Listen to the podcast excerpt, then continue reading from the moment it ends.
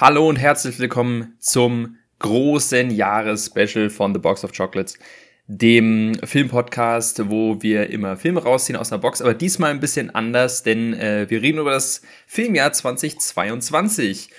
Ein bisschen verspätet, wir haben es ja schon angekündigt, ähm, dieses Jahr oder, oder, letztes Jahr in dem Fall ist nicht ganz äh, hat es nicht ganz geklappt. Äh, wir hatten viel um die Ohren, deswegen kommen wir jetzt erst im Januar. Ähm, aber das ähm, soll nichts heißen, denn wir haben die Zeit auch genutzt, um viel Filme nachzuholen. Und wenn ich von wir spreche, dann meine ich zum einen mich, ich bin der Jonas und digital zugeschaltet ist wie immer der Philipp. Hi Philipp. Hallo. Genau, und ähm, wir machen es wie letztes Jahr. Da äh, haben wir es ja, also so eine Folge haben wir ja schon mal gemacht, unsere Lieblingsfilme äh, des Jahres. Und ähm, jeder von uns hat eine Top 10 vorbereitet, was unsere Highlights im Filmjahr 2022 sind. Äh, gemessen an den deutschen Releases jetzt mal so ungefähr. Also jedenfalls habe ich das so ungefähr gemacht. Ja. Jedenfalls das, was wir halt in diesem Jahr gesehen haben, was wir sehen konnten. Und ähm, eine Top 10 von den Filmen, die wir toll fanden und dann halt auch eine Flop 5 von Filmen, die uns nicht so begeistert haben. Ähm, und ich, ich bin mal sehr gespannt. Ich, ähm, ich, ich habe das Gefühl, also ein paar Überschneidungen wird es vielleicht geben bei uns, aber ein paar, die habe ich, glaube ich, die hast du nicht und andersrum. Also ich bin mal sehr, sehr gespannt. Mhm. Ich habe schon angekündigt, äh, jetzt hier zwischen den Jahren hatten wir beide, also ich zum Beispiel hatte, ich hatte erst Corona und zwischen den Jahren hatte ich auch frei. Ich habe die Zeit genutzt, viele, viele Filme zu gucken, ähm, die ich noch nachholen wollte und das hat meine Liste auch nochmal stark verändert. Äh, ich kann mal ja, sagen. Also ich glaube, du hast mir einige äh, Filme voraus, muss ich sagen, die was vielleicht auch am Ende meiner Liste gelandet wären, aber ich sie einfach nicht geschafft habe. Ähm, also bei mir fehlt zum Beispiel ganz massiv im Westen nichts Neues, den habe ich noch nicht geschafft. Äh, lag auch so ein bisschen daran, dass ich einfach nicht in der Stimmung war, den Film dann zu gucken ja, in der das, Weihnachtszeit. Das ist auf jeden ähm, Fall, also ich, ich kenne viele Leute, weil der ist ja auf Netflix, den kann man ja relativ easy gucken, aber man muss halt auch den richtigen Zeitpunkt finden. Das ist halt, das ist ja. bei so einem Film wichtig. Genau, also der fehlt bei mir. Ähm, mal gucken, was du auf was du noch ansprichst, was dann mir auch noch fehlt. Aber das ist auf jeden Fall so ein, so ein Fleck, der wird wahrscheinlich in meiner Liste fehlen. Oder der fehlt in meiner Liste. Ähm, aber vielleicht ist er ja bei dir drin. Gucken wir mal. Mhm. Hast du sonst irgendwie noch so Filme, die da dieses Jahr rauskamen, wo du dachtest, Mann, den hätte ich gern geguckt im Kino, hat's aber dann irgendwie nicht äh, sollen sein? Also ich habe manche Filme jetzt erst ähm, über andere Wege nachgeholt, die ich gerne im Kino geguckt hätte. Mhm, ja. ähm, aber jetzt so direkt äh, große Lücke fällt mir jetzt gar nicht explizit ein. Ich habe jetzt Avatar halt noch geschafft, ähm, hm. zum Glück. Und sonst mal gucken. Ich weiß nicht, was du jetzt noch sagst. Vielleicht äh, merke ich dann, dass da doch noch was fehlt. Ja, äh, also ich habe auf jeden Fall, ähm, wie gesagt, ich hatte sehr viel Zeit, dementsprechend, äh, vor allem als ich dann auch Corona im Bett lag, habe ich dann halt die Zeit genutzt, einfach Filme zu gucken. Und es hat sich dann da dementsprechend in meiner Liste wiedergespiegelt, dass meine, meine Top 10 gar nicht so sehr. Also da sind drei neue Filme hinzugekommen. Aber ich mache ja auch eine Top 20 und in, in meinen erweiterten, also Platz 11 bis 20, sind sieben neue Filme, die ich jetzt erst oh. vor kurzem gesehen habe. Also es hat schon deutlich äh, viel verändert. Ähm, allerdings, was auch bei mir so war, ich habe ganz viele Filme jetzt in letzter Zeit geguckt, die ich echt nicht, die, die ich echt gut fand, wo ich sage, ey, super Film. Aber die dann nicht, mich nicht so komplett weggerissen haben. Äh, ne, bei vielen hatte ich erwartet, oh ja, der kommt bestimmt ganz, ganz oben auf die Liste und dann ist er so, ja, ist ein super Film, aber ich weiß nicht, ne, und dementsprechend kommen die halt eher so auf Platz 12, 13, 14 und so. Ähm, also ist meine Top 10 jetzt gar nicht so stark unverändert, wie sie davor war.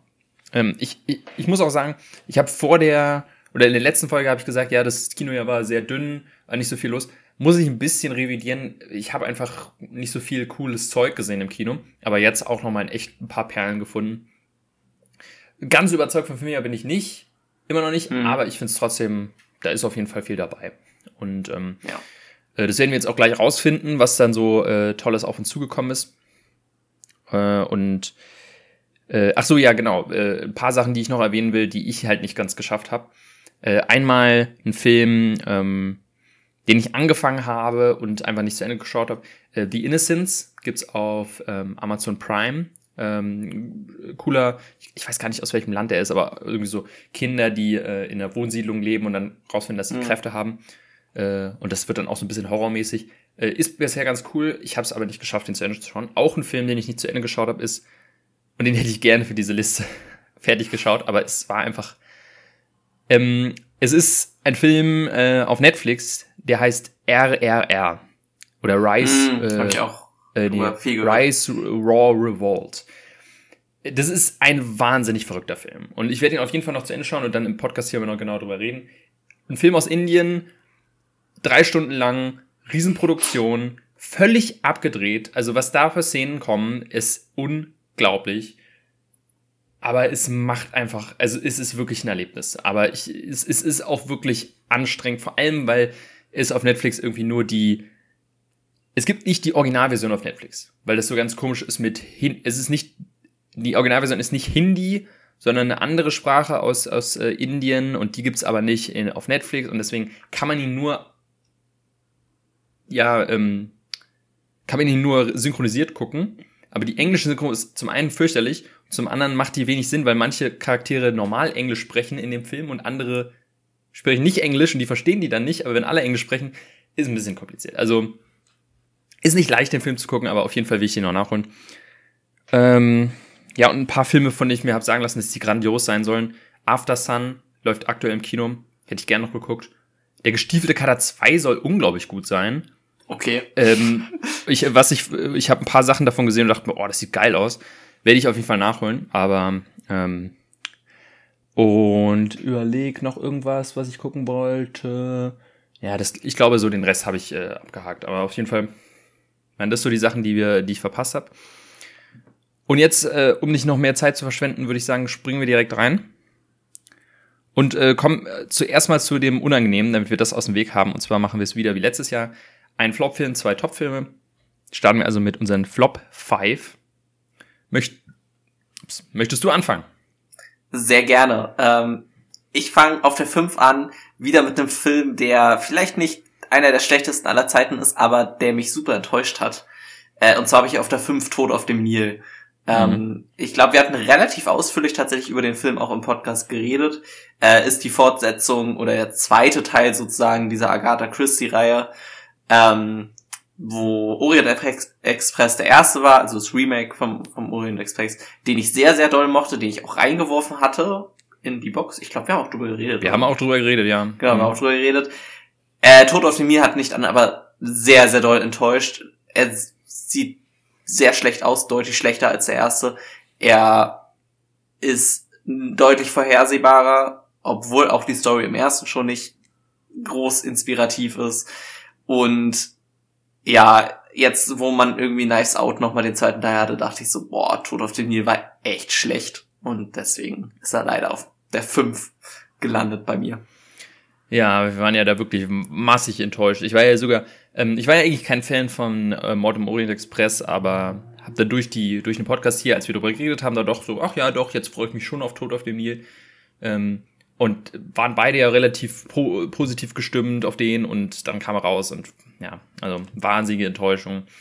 Ähm, muss auch sagen, ähm, das ist irgendwie so mittlerweile, muss ich einfach sagen, Kenneth Branagh, kein guter Regisseur. Einfach kein guter Regisseur in meinen Augen. Also, Ja. also Tod dem Nil, ähm, ich fand auch Belfast nicht gut. Also es ist, ähm, dieses Jahr war nichts für ihn. Und ähm, auch vor der Kamera gerne, aber hinter der Kamera, ich weiß nicht. Also ähm, da muss er mich wirklich neu überzeugen. Ähm, kommen wir mal zu meinem Platz 5. ich habe äh, ich, ich hab mich ein bisschen schwerer getan mit meiner Flop 5 dieses Jahr als letztes Jahr, weil letztes Jahr gab es wirklich Filme, die ich gehasst habe. Die, ich- die ich über die stundenlang ragen könnte, ne Matrix und Old und auch Eternals. Und das, das, das gab's dieses Jahr nicht so wirklich. Und ähm, ich hab's, äh, ich hab's relativ gut geschafft, äh, die wirklich fürchterlichen Filme wie, äh, keine Ahnung, Morbius oder Black Adam oder sowas oder Kingsman so auch ganz fürchterlich gewesen sein, habe ich alle einfach mir gar nicht erst reingezogen. Deswegen ist meine Flop 5 jetzt nicht unbedingt katastrophale Filme, aber schon die Filme, die mich am meisten enttäuscht haben. Ähm, und auch so gerankt von, okay, wie sehr haben sie mich enttäuscht, nicht unbedingt, wie gut sind sie. Ähm, deswegen auf meinem Platz 5 die geringste Enttäuschung, äh, habe ich in der letzten Folge schon drüber geredet, ähm, Don't Worry, Darling. Ähm, äh, also ich sag mal, hätte ich ihn damals im Kino gesehen, glaube ich, wäre er höher gewesen, weil ich schon echt Bock auf den Film hatte. Ich habe ihn ja jetzt erst vor kurzem gesehen und äh, da, glaube ich, hat man schon gehört, dass der nicht so super ist und dementsprechend, aber selbst dann hat er mich trotzdem noch so ein bisschen enttäuscht, weil ich dachte, hey, vielleicht ist er ja was für mich. Das sieht cool aus. Aber es ist leider dann doch wirklich, ähm, ja, also ich habe ja jetzt vor kurzem jetzt drüber geredet, dass also sehr, sehr ähm, vorher oder nicht vorhersehbar, aber sehr, sehr dünner Twist am Ende, ähm, sehr, sehr äh, dünne Story, ähm, wenig, die wenig Sinn macht ähm, und äh, bis auf ein sehr, sehr gutes Schauspiel von Florence Pugh äh, bringt der Film eigentlich kaum was äh, mit. Vor allem nicht, wenn man ihn dann nochmal gucken will. Beim ersten Mal ist er vielleicht noch ein bisschen spannend, weil man nicht weiß, was passiert. Aber danach denkt man sich, ey, warum sollte man den nochmal gucken? Also leider, leider eine Enttäuschung für mich. Ja, also ich habe den Film ja, wie schon beim letzten Mal gesagt, nicht geguckt und ich werde auch weiterhin, glaube ich, davon fernbleiben. Hm. Äh, aber ähm, kommen wir dann doch äh, genau. zu, zu schönerem, ne? Und zwar zu unseren Top 10 Lieblingsfilmen dieses Jahr. Starten wir mit Platz 10. Was hast du auf deinem Platz 10? Ich habe auf 10 einen Film, den ich mir ziemlich sicher bin, dass du ihn nicht geguckt hab, hast, und zwar The Swimmers. Äh, das ist die Geschichte von zwei ähm, Flüchtlingen aus äh, Syrien, zwei Schwestern. Auf Netflix, ne? Die, genau, Netflix. Mhm. Ähm, ist eine wahre, äh, beruht auf einer wahren Geschichte und ist auch sehr nah daran erzählt und geht halt um zwei, die, die äh, in Syrien eigentlich, ähm, ja, sehr erfolgreich schwimmen und die dann halt vor dem Krieg fliehen müssen. Ähm, sehr tief berührend gedreht, die Geschichte. Mir ging sie auch nochmal besonders nah, weil ähm, ich bin selber leistungsmäßig geschwommen und meine Schwester ist tatsächlich äh, gegen die eine der beiden auch noch bei Wettkämpfen geschwommen. Die äh, sind dann ja nach mal, Deutschland gegen, geflohen. Gegen ja. die, über die es in dem Film geht? Genau, gegen die wow. ist sie geschwommen. Cool. Ja, ähm, also sie war nicht so gut, aber ähm, ja, aber das ist ja dann, also dann sind die ja wirklich, also dann ist die Geschichte ja noch nicht alt, sag ich mal, die ist ja relativ. Nee, nee, die ist nicht alt, sie ist äh, ja, ich weiß gar nicht, wann die geflohen sind. Aber es muss jetzt so ein. War das, war das während der Flüchtlinge, also diese Flüchtlingsfälle? Ja. Wow. Auf, auf, eigentlich auf der Höhe der, der Flüchtlingsebene, mhm. genau. Ähm, und die sind dann halt äh, bei Spandau, einem, also Spandau 4, ein Schwimmverein äh, in Berlin untergekommen und darüber dann auch quasi so in die Szene.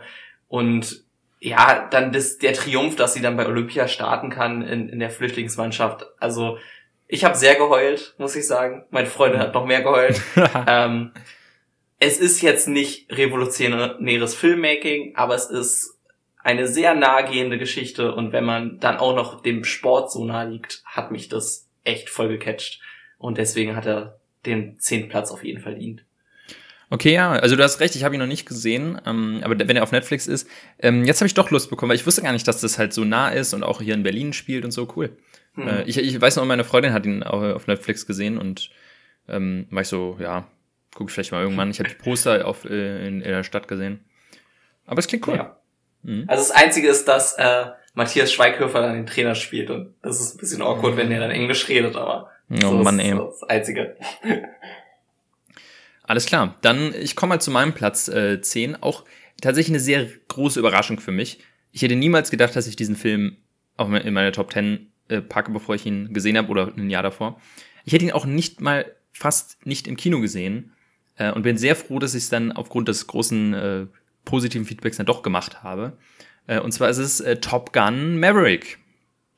Wirklich eine und ich glaube, ich, glaub, ich habe es hier in dem Podcast schon mal erwähnt. Ähm, ich hasse den ersten Teil. Ich finde den so fürchterlich. Hm. Ich habe ihn einmal äh, gesehen vor ein paar Jahren und ich, ich habe so gekotzt bei diesem Film. Und deswegen dachte ich, okay, weil Top Gun ist ja schon seit, Top Gun 2 ist ja schon seit Ewigkeiten die Trailer und Ankündigungen und so. so seit drei Jahren mittlerweile. Und immer so war ich so, ja, ey, den gucke ich doch nicht. Das interessiert doch kein Mensch für. und ich bin so überrascht, wie gut ich diesen Film am Ende fand, äh, wie viel Spaß ich dabei hatte. Und ähm, was ja auch wirklich, man muss es einfach sagen, in der heutigen Zeit überhaupt keine Selbstverständlichkeit ist, dass in so ein so eine Neuauflage von so einem alten Franchise ein anständiger Film bei rauskommt. Damit rechnet ja niemand mit der mittlerweile. Nee. Ja. Also ich, ich kann mich da komplett nur anschließen. Das war meine absolute Blockbuster-Überraschung dieses Jahr. Äh, während viele Blockbuster über ähm, enttäuscht haben, ist der ja dermaßen abgegangen. Und ja, ich, ich hatte kaum einen Film, den ich so gerne nochmal gucken will. Ähm, ich glaube, er ist jetzt mittlerweile im Streaming, aber nur zum Kaufen oder bei Paramount. Paramount, ja. Mhm.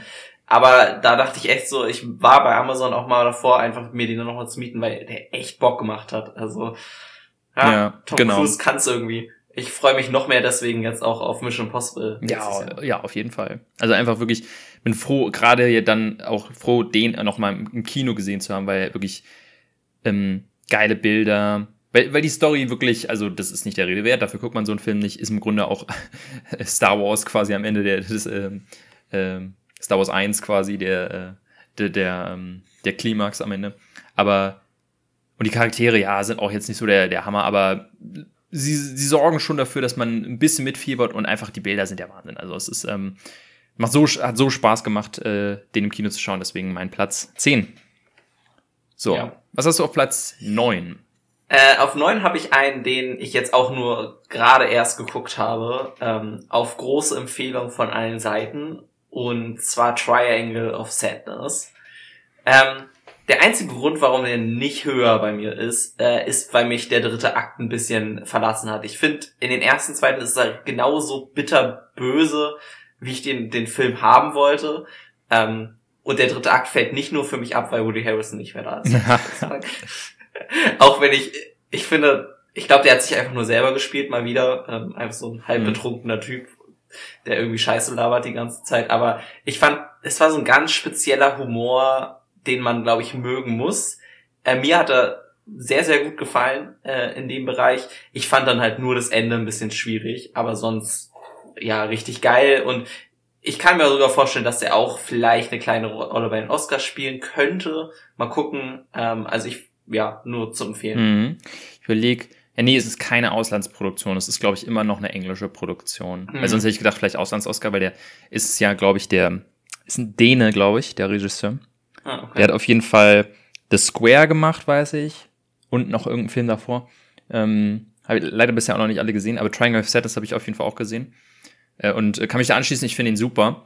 Ähm, ich verstehe, was du meinst. Ich mochte den dritten Akt aber wirklich sehr. Ich, wir sagen mal nicht, was der dritte Akt ist. Vielleicht ist es nur ja, ein kleiner ja. Spoiler ist. Aber ich sag mal, für, vielleicht weißt du, was ich meine, aber quasi der dritte Akt hat mich vor allem äh, sehr interessiert aufgrund anderer Sachen, die ich sehr gerne gucke.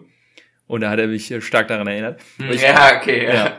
ähm, deswegen mochte ich den dritten Akt sehr, aber ähm, im Großen und Ganzen ja sehr geiler, bitterböser Humor. Ähm, relativ offensichtlich mit der Message, die er quasi porträtieren will. Ähm, aber ich finde trotzdem, obwohl er eigentlich relativ unsubtil ist, kann man da sehr, sehr viel rauslesen. Ne? Klar, es mhm. geht um Klassismus und äh, das Machtverhältnis und wie schnell sich das drehen kann und wie eigentlich, wie wir, wie wir Status betrachten und Geld und alles. Aber diese ganz, die kleinen Feinheiten, so von einzelnen Szenen, finde ich so smart gemacht in diesem Film. Und die machen so Spaß zum Schauen. Ähm, und gerade halt die ganzen Charaktere, diese ganzen reichen Yuppies, die alle auf ihre Art und Weise völlig unerträglich sind, macht ihn, es ist wirklich so schön geschrieben. Also wirklich ein ganz toller Film. Ja. Ähm, Was hast du denn auf der neuen? Äh, auf der neuen habe ich einen Film, äh, auf den ich mich auch dieses Jahr sehr gefreut habe und der nicht enttäuscht hat. Äh, auf meiner neuen ist Nope von äh, Gordon, äh, Jordan Peele. Ähm, nachdem wir oder Us, wie man ihn jetzt auch immer nennt, ähm, leider wirklich eine kleine Enttäuschung war, auch im Nachhinein. Ähm, hat Nope jetzt wieder zur alter Stärke zurückgefunden. Immer noch nicht so ganz gut wie Get Out, da sind, glaube ich, alle einig, aber trotzdem Nope, ein wirklich sehr, sehr schöner Film. Eine coole Idee, so eine Mischung aus Western und Sci-Fi und auch ein bisschen Horror, aber auch ein bisschen Komödie. Also wirklich so ein großer Genre-Mischmasch, der wirklich gut funktioniert. Ähm, eine Prämisse, die man ja auch so noch nicht gesehen hat, die einen coolen Spin hat, die man auch am Anfang gar nicht so richtig merkt, so worum geht's hier, fand ich auch sehr cool. Und ähm, der auch echt coole Horrormomente, und das finde ich nämlich, das mag ich immer ganz gerne, Horrormomente, die im, im, im Tageslicht passieren. Mhm. Midsommar ist da auch so ein gutes Beispiel, aber halt so wirklich so, dass man Anspannung hat, obwohl eigentlich helllichter Tag ist und man nicht genau und auch auf einem offenen Feld. Also das macht der Film wirklich, wirklich super. Ähm, hatte ich ganz, ganz viel Spaß dabei. Ja, also ich glaube, äh, ich bei mir ist klar, dass ich mich da nur anschließen kann. Ähm, ich habe den ja schon zu Tode gelobt, als äh, der rauskam. Ähm, und der ist tatsächlich bei mir dann im, im Laufe der Zeit auch nochmal ein bisschen gestiegen, ähm, so vom Ding, weil mir mit, sehr im Kopf geblieben ist. Hm, und ja. äh, ich, ich fand ihn halt einfach genial. Also ich weiß gar nicht groß, was ich da noch zu sagen soll. Ähm, ja, John Peel, bitte einfach mach mehr Filme, schneller, mhm. ich will mehr sehen. Und äh, ich freue mich da auf, auf was auf jeden Fall noch kommt. Und ja, ich, ich, ich will jetzt hier nicht zu viel teasern, aber also ihr werdet den nicht vermissen in meiner Liste. Mhm. ja, äh, dann kommen wir doch mal zurück zu unserer Flop-Liste. Auf unserem vierten Platz. Was hat sich willst da? Du, willst du mal jetzt äh, ja, anfangen? Ich kann mal, ich kann mal anfangen mit äh, Flop 4. Auch ein Film, ähm, der mich jetzt nicht wirklich enttäuscht hat, weil ich wirklich kaum was davon erwartet habe. Ähm, das ist The Grey Man auf Netflix. Ich weiß auch nicht, was mich da geritten hat. Ich glaube, ich brauchte irgendwas zum Schauen und habe dann gedacht, ja komm. Obwohl, wenn ich mich zurückerinnere, ich hatte eigentlich schon erwartet, dass der Film gar nicht so schlecht wird. Und ich muss auch sagen, dass die erste Action-Sequenz, das habe ich glaube ich damals auch gesagt, echt nicht schlecht ist. Die ist echt cool. Ähm, weil es so ein Kampf ist und so, ähm, wo ich dachte, ey, das, das könnte doch was werden. Ist jetzt kein Meisterwerk, kein Mission Impossible, aber ähm, macht schon Spaß. Und der geht so bergab mit jeder einzelnen Szene. Nicht nur macht die Story von vorne bis hinten keinen Sinn, die Charaktere machen von vorne bis hinten keinen Sinn. Die Action wird immer fürchterlicher und immer over, immer mehr over the top. Ähm, dass es irgendwann einfach auch nicht mehr, also klar, Action-Kino muss jetzt nicht anspruchsvolles Kino sein, aber ein bisschen nicht ganz für blöd verkauft will ich mich schon. Ähm, und das äh, funktioniert bei dem Film leider nicht. Also es ist wirklich, wirklich auch mal wieder, ich glaube, es ist ja mittlerweile auch wieder der teuerste äh, Netflix-Film geworden.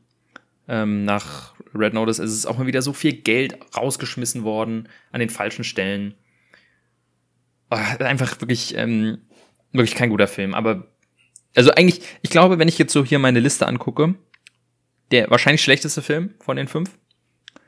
Aber da ich wirklich, ja, nicht wirklich Erwartungshaltung in den Film habe, ist er jetzt ein bisschen weiter oben. Aber es ist wirklich, also keine, braucht sich wirklich kein Mensch angucken, diesen Film. Äh, ist wirklich eine, eine, eine Nullnummer. Ja, weißt du, was das Schöne ist daran, dass du immer diese Filme irgendwie zuerst guckst? Ich, ich wag mich dann gar nicht mehr, mehr an die Filme ran. Ich musste ja gar nicht mehr gucken.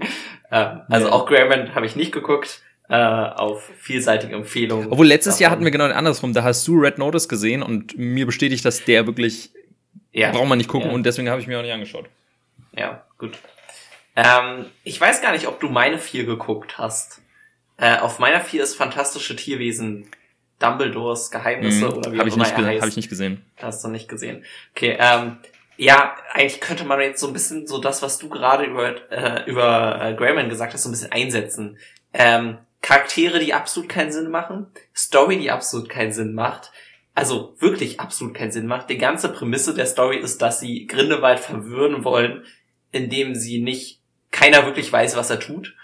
Und ja, das ist eine sehr gute Ausrede, um Charaktere zu schreiben, die nicht wissen, was sie tun. Ähm, es ist einfach nur, also Tierwesen, dieses Franchise, hat schwach angefangen wurde mhm. schlechter und hat dann nochmal nachgelassen. Und ich glaube, es ist jetzt auch endgültig tot, oder? Ich glaube, oder machen die da echt noch einen vierten? Ich raus? weiß ich nicht, ich nicht. glaube geplant vielleicht, aber es ist, ich, es ist, wäre, glaube ich, eine wahnsinnig dumme Idee. Ähm, ja. Weil ich glaube, ich wirklich niemanden kenne, der diesen Film noch verteidigt. Ich, ich erinnere mich noch beim zweiten, also der erste war ja halb so, ich denke mal, da ja. waren viele so, oh ja, so keine Ahnung, so, so Star Wars 7 mäßig, so lange mhm. kein Harry Potter Film mehr und jetzt so, oh ja, endlich mal wieder Harry Potter ist schon okay. Aber spätestens beim, beim zweiten ging es dann schon los, dass viele gesagt haben, fürchterlicher Film. Aber ich kenne auch noch ein paar, die es verteidigt haben. Ich glaube, also ich kenne, ich habe noch nie nicht einen Menschen getroffen, der diesen Film gut fand. Und alle ja. Harry Potter-Fans hassen das Franchise mittlerweile zutiefst. Ähm, plus, plus J.K. Rowling auch noch oben drauf. Also es ist, ähm, ist, ich, ich glaube, es, also der, der Film ist ja auch gefloppt, glaube ich, dieses Jahr, ne? Also der ja, der, der ist tatsächlich ordentlich gefloppt und auch vollkommen zurecht. Mhm, ja. Ja, dafür ist es dann, glaube ich, auch irgendwann Warner zu teuer, um ihn noch zu drehen. Wobei jetzt ja auf einmal angeblich ein Remake für Harry Potter geplant ist. Also, ja, ja, ja. was da noch kommt, ja, ob, ob, das wirklich stimmt, aber es kam jetzt so, ich hatte es so aus den verschiedenen Ecken gelesen, aber ich glaube, also bitte lasst das einfach ruhen. Ist okay freut euch auf das Spiel, wer sich darauf freut. Und dann reicht das irgendwann auch mal. Ja. Ja. Von schlecht wieder zu gut. Mhm. Du darfst gerne uns erzählen über deine Acht. Ja, äh, eine Acht ist jetzt ein Film, der bei mir neu dazugekommen ist, den ich jetzt vor kurzem erst gesehen habe. Ähm, und sehr froh bin, dass ich den jetzt noch nachgeholt habe, weil der fast quasi so ein bisschen in Vergessenheit für mich auch geraten wurde. Weil der ist theoretisch auch noch vom Jahr davor, also bei uns kam er halt erst dieses Jahr raus, äh, war auch tatsächlich im Oscar-Rennen bei ein paar Kategorien. Äh, der Film heißt The Worst Person in the World. Ist, glaube ich, aus Norwegen, wenn ich mich nicht irre. Und ist so eine Art ja, ich weiß noch nicht mehr, ob man einen Coming-of-Age-Film sagen kann. Es geht um quasi eine, äh, eine junge Frau, die ist so ungefähr 30. Ich glaube, die wird gerade 30, wenn der Film losgeht. Und es geht eigentlich so ein bisschen darum, wie sie ihr Leben versucht auf die Reihe zu kriegen. Und nicht genau weiß, was sie will. Und es geht halt viel darum, zum Beispiel, okay, Kinder, ja, nein. Irgendwie schon, aber jetzt noch nicht. Aber sie hat einen Partner, der unbedingt Kinder will und der schon älter ist. Und dann gibt's Ne, und dann kommt die Frage, okay, verlässt sie ihn oder nicht? Ja, will sie eine andere Beziehung eingehen oder nicht? Äh, will sie ihren Job kündigen und eine andere äh, Passion verfolgen oder nicht? Und dieser Film geht eben so ein bisschen um dieses Gefühl von, ja, keine Ahnung, was ich mit meinem Leben anstellen will. Und auch vor allem mit diesem stetigen, okay, jetzt bist du schon so alt, jetzt sollte es mal langsam was werden. Und dieses Gefühl, hat mich irgendwie wahnsinnig berührt, weil ich meine, ich bin jetzt noch nicht 30, äh, ich bin jetzt 25, wir sind gerade jetzt fertig mit der Ausbildung. Ähm, ich, aber ich, ich kenne das Gefühl und ich glaube, viele kennen das Gefühl, dieses, oh ja, eigentlich sollte ich ja jetzt schon längst und oh, um mich herum alle. Ähm, das, das schafft dieser Film wirklich wahnsinnig emotional rüberzubringen.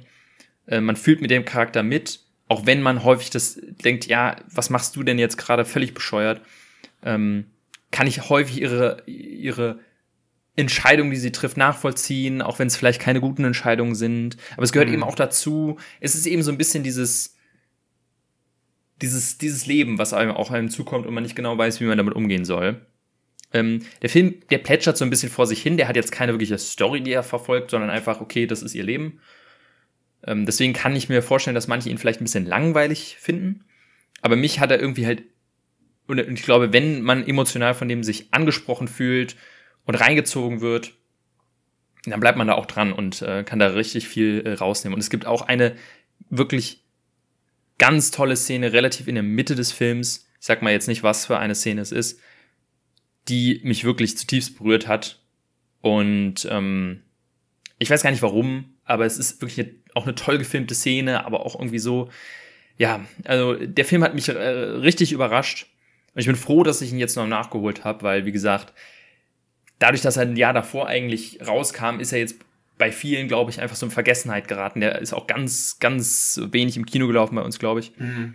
Der ist, glaube ich, im, Mer äh, nee, im April angelaufen, weil ich da im, äh, zu der Zeit war ich in, in Irland und war auch so im Überlegen, gehe ich da jetzt rein? Ähm, hab's dann nicht gemacht. Auf jeden Fall ähm, eine große Schauempfehlung für all die, die jetzt denken, oh, so klingt, klingt nach was für mich. Ich glaube, ich glaub, der könnte auch was für dich sein. Ja, also ähm, kommt auf jeden Fall auf meine Liste, die mh. noch äh, geguckt werden müssen. Hast du den im Streaming geguckt oder über andere Wege? Ja, ich, ich, ich habe ihn mir ausgeliehen, sagen wir es so. Okay. ja. Ist ja leider manchmal oft so bei ausländischen Filmen ein bisschen schwer, mhm. äh, da ja, ranzukommen, wenn man jetzt nicht gerade äh, immer direkt die Blu-ray kaufen will. Mhm. Ähm, was hast du denn auf deinem Platz 8? Äh, tatsächlich so ein bisschen ähnlichen Film, würde ich sagen, und den, der auch in Amerika schon letztes Jahr rauskam, in Deutschland aber 22 ähm, dann erst ähm, war. Äh, und zwar Licorice Pizza habe ich auf der 8. Ähm, auch so ein bisschen ein Film, der nicht so eine ganz klare Story äh, durchzieht, der auch so ein bisschen einfach so die Entwicklung des Hauptcharakters zeigt, wie er durch seine verschiedenen Business-Ideen äh, und so weiter durchlebt und so eine ja, ganz spezielle Freundschaft, aber auch so ein bisschen romantische Beziehung zwischen den beiden Charakteren. Und der mich mit so einem irgendwie so warmen Gefühl hinterlassen hat. Das hatten wir, glaube ich, auch schon ganz viel beredet, als wir den Film geguckt hatten. Ähm, und dem er sehr in Erinnerung geblieben ist. Viel höher hätte ich ihn jetzt nicht einordnen können, aber ich würde ihn eigentlich sehr gerne nochmal gucken. Äh, ich fand den wirklich schön.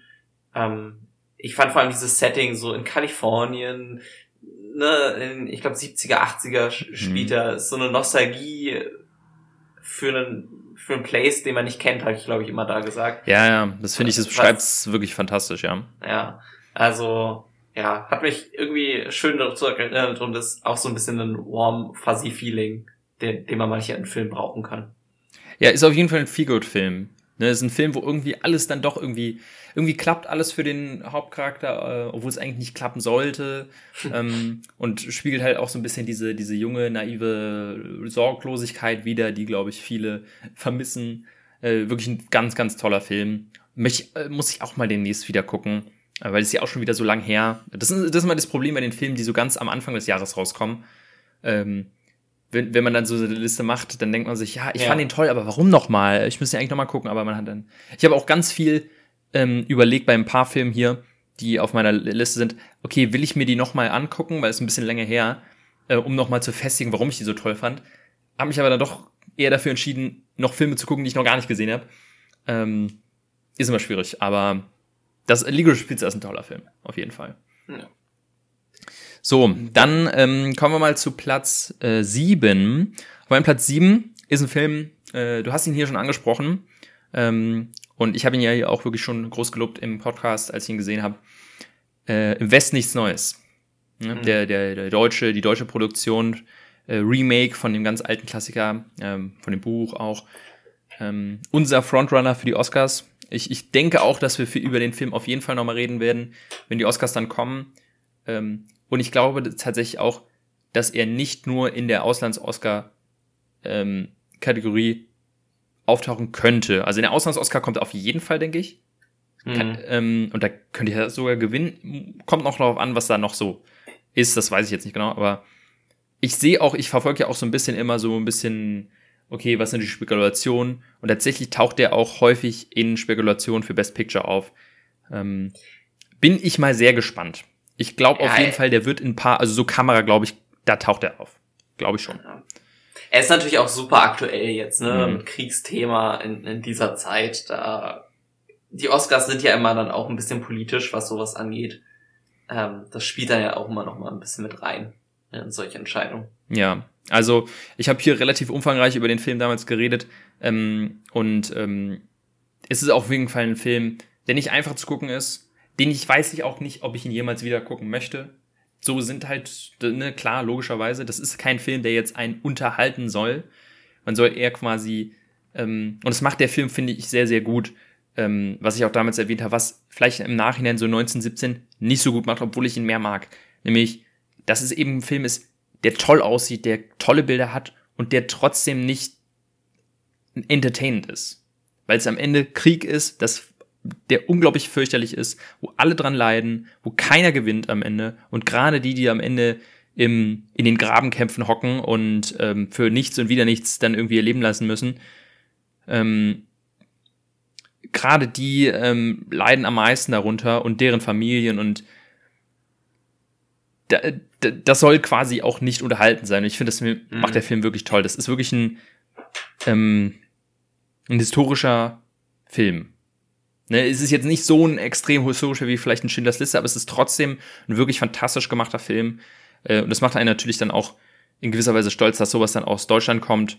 Ähm, auch wiederum schade, dass wir dann immer, wenn es zu Krieg geht, dann halt die, die großen Exportschlager halt haben, aber nichtsdestotrotz freut, freut es mich, ein Film, der dann auch gegebenenfalls bei den Oscars was reißen könnte, ähm, hier aus diesem Land kommt. Das, das, das mag ich sehr, sehr gerne. Das ist eine ein guter Push für auch unsere Filmindustrie, ein gutes Zeichen für unsere Filmindustrie, dass eben auch große Produktionen, äh, dass es auch Sinn macht, hier vielleicht Produktion zu machen und die mit einem Gedanken von Export äh, zu produzieren und nicht nur für den lokalen Markt.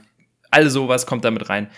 Ähm, wirklich ein Film, den man gesehen haben sollte, dadurch, dass er halt einfach auf Netflix ist, den ich wirklich gerne im Kino gesehen hätte. Ich hab's nicht geschafft. Er kam ja auch nur sehr limitiert raus, was echt eine Schande ist eigentlich.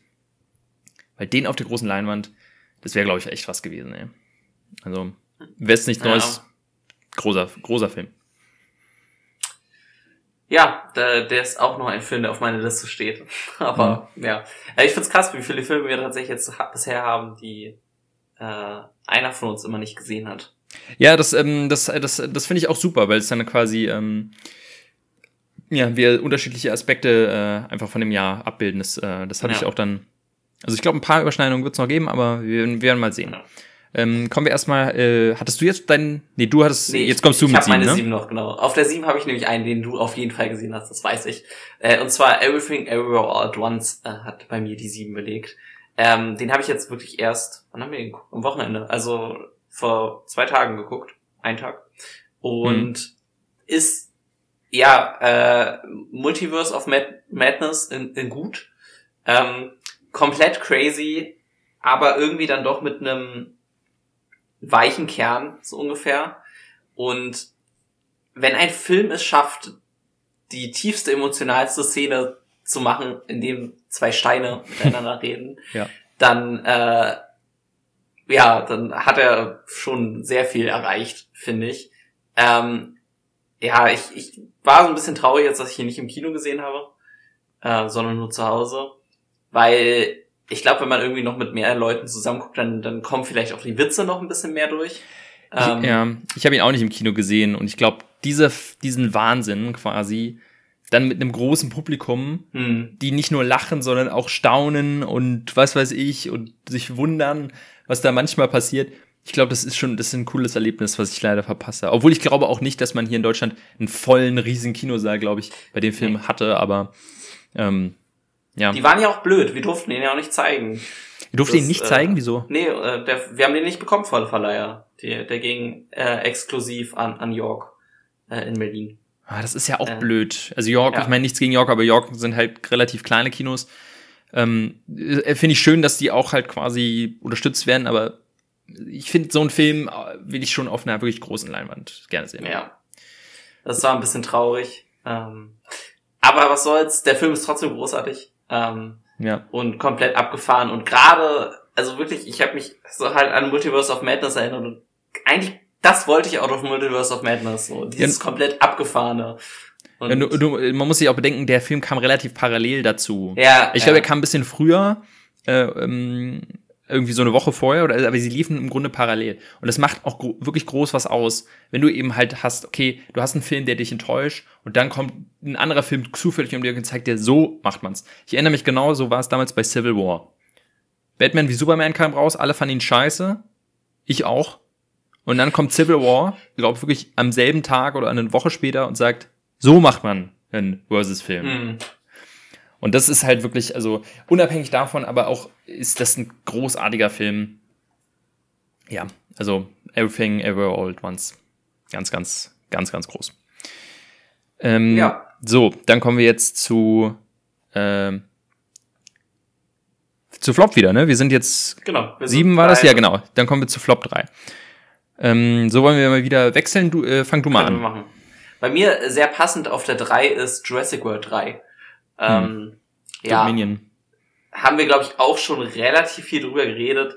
War eine ziemlich heftige Enttäuschung für mich, muss ich sagen, weil ich mich sehr darauf gefreut habe.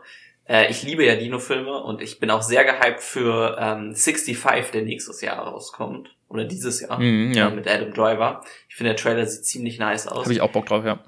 Äh, und ich hatte so ein bisschen die Hoffnung, dass er so bisschen zu alter Stärke, in Anführungszeichen. Ne? Klar, Jurassic World 1 war jetzt auch nicht das absolute Masterpiece. Oder war, ist auch so ein bisschen, glaube ich, dieser Star Wars 7 Effekt gewesen, endlich mal wieder was aus dem Franchise. Äh, der zweite Jurassic World hatte dann ja ein bisschen mehr, ein bisschen eine andere Richtung versucht mit diesem Horror in dem Haus. War auch schon nicht so gut. Und bei drei dachte ich so, oh geil, jetzt Dinos in, in, in freier Wildbahn, in Anführungszeichen, auf der Welt. Da kannst du so viel mitmachen. Äh, und da machen sie irgendwie entweder einerseits das Gleiche, weil es wieder so ein abgesperrter Raum ist, wo dann die ganze Action passiert.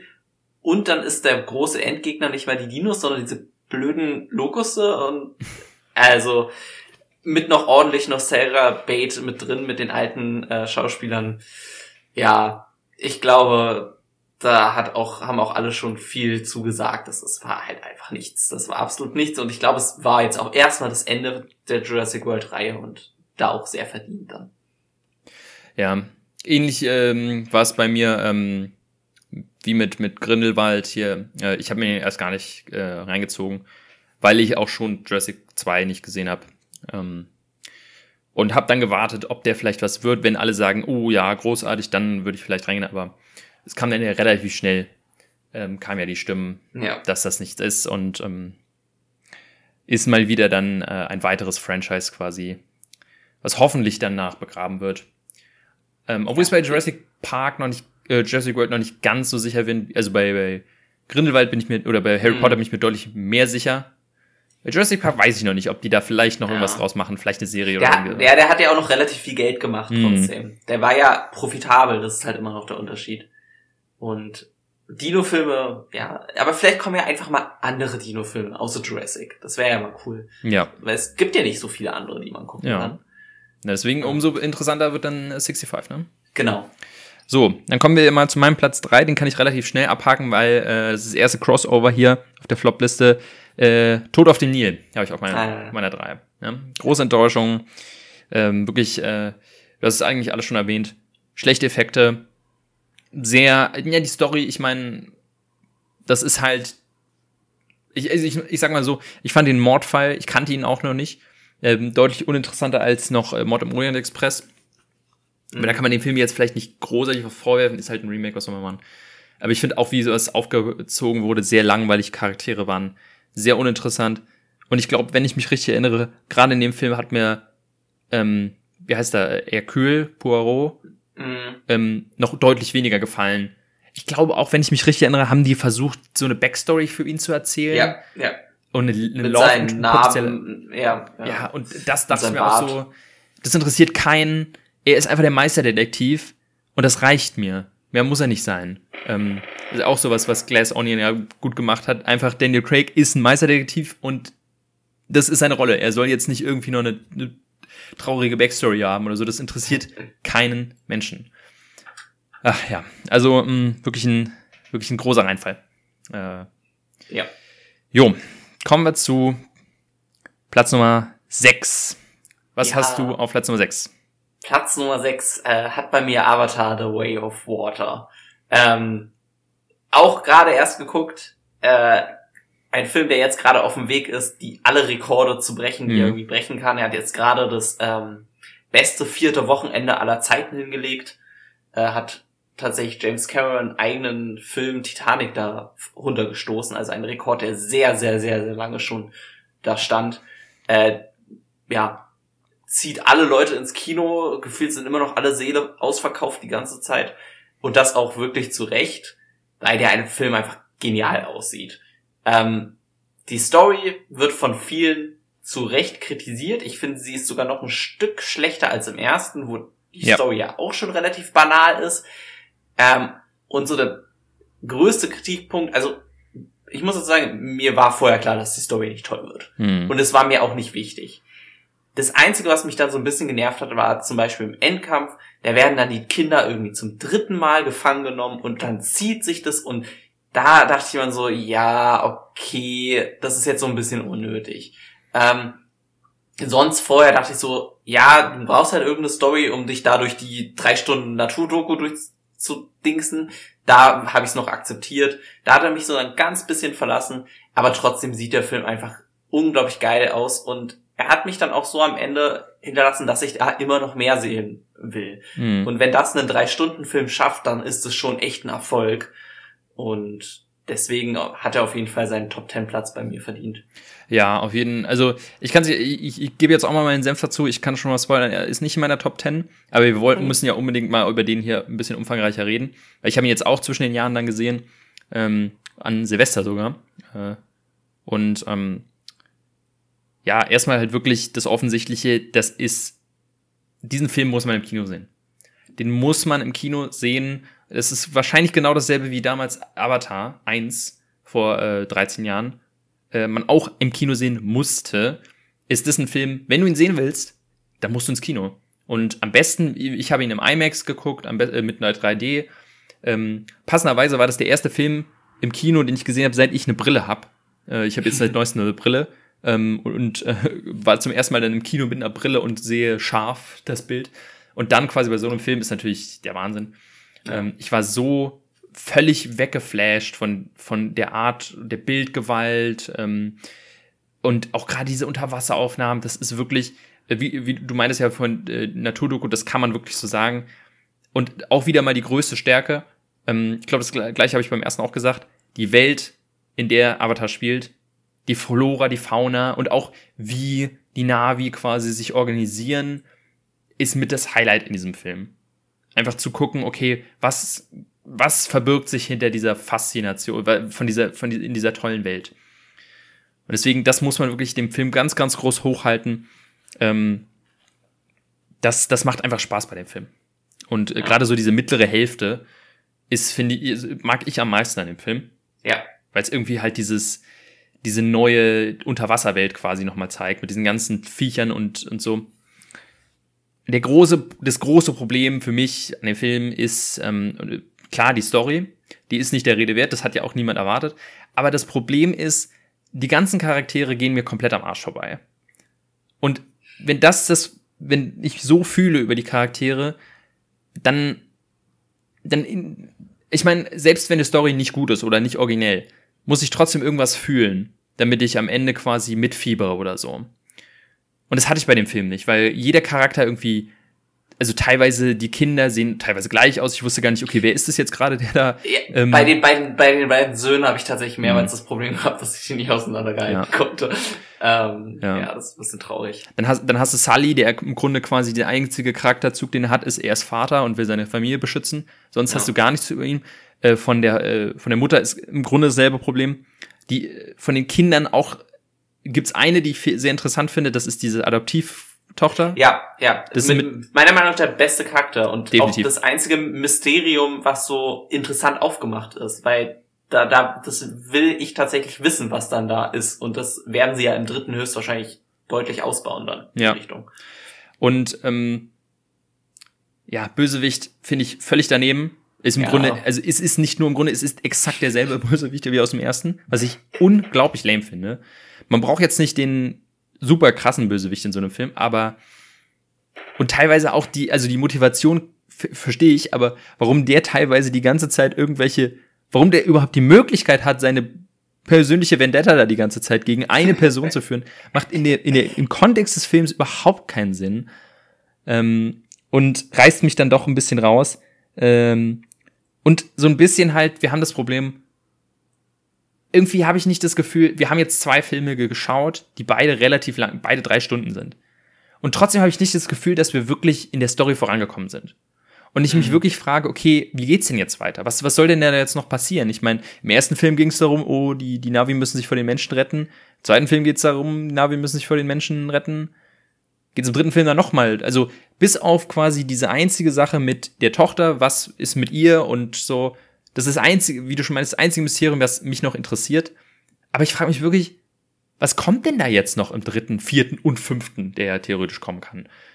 Ähm, ja, also irgendwann müssen sie ja zurückkämpfen. Ne? Also der, der, ähm, der zweite endet ja jetzt mit dem Satz von wegen äh, This is where we stand our ground. Also mhm. hier, hier machen wir unseren letzten Stand so ungefähr, weil ja der zweite eigentlich nur davon handelt, wie sie die ganze Zeit wegrennen. Ja. Ähm, das heißt, ich glaube, der dritte wird dann ein bisschen offensiver reingehen, was, was das angeht. Und vielleicht auch ein bisschen mehr Story tatsächlich haben. Ja, das. Aber da musst du halt wieder aufpassen, dass du vielleicht nicht dann die Leute wieder verlierst. So, also mal gucken. Ja, es, ist, es, wird schwierig. Ich, also, ich frage mich jetzt auch, also von Wasser habe ich jetzt erstmal genug. Wir hatten im ersten ja. Film hatten wir Wald, jetzt haben wir Wasser. Was kommt als nächstes? Vielleicht irgendwie so na, Feuer kommt, ne? Feu Feuer? Feuer ist angekündigt. Also soll, sollen wohl, was man so gehört hat, böse Feuernavi im dritten kommen. Oh, okay, das, das, klingt, das klingt schon wieder gar nicht so schlecht. Und dann irgendwann. Wenn sie dann, dann Avatar folgen, kommt dann Erde im vierten. Ja, ja, wollte ich gerade sagen, dann kommt Erde im vierten, äh, die, die, die, die Maulwurf-Navi dann. Ja, genau. Fände ich, so, fänd ich tatsächlich gar nicht so uninteressant, so eine Untergrund. Nee. So eine Höhlen, ja Höhlen-Navi ja quasi. Nur ich hatte nur so einen Tweet von dem Creator von ähm, The Last Airbender quasi gesehen. Mhm. Eigentlich so meinte, eigentlich sind sie jetzt noch ein Element entfernt von, von der Klage. ja, Aber, was kommt dann im ja. fünften? Kommt dann, ähm, was war denn bei, bei Cora gab es doch, glaube ich, Geist. E sogar Energy, Energy Bending. Ener Energy Bending, ja. ja. Ja, sind wir mal gespannt.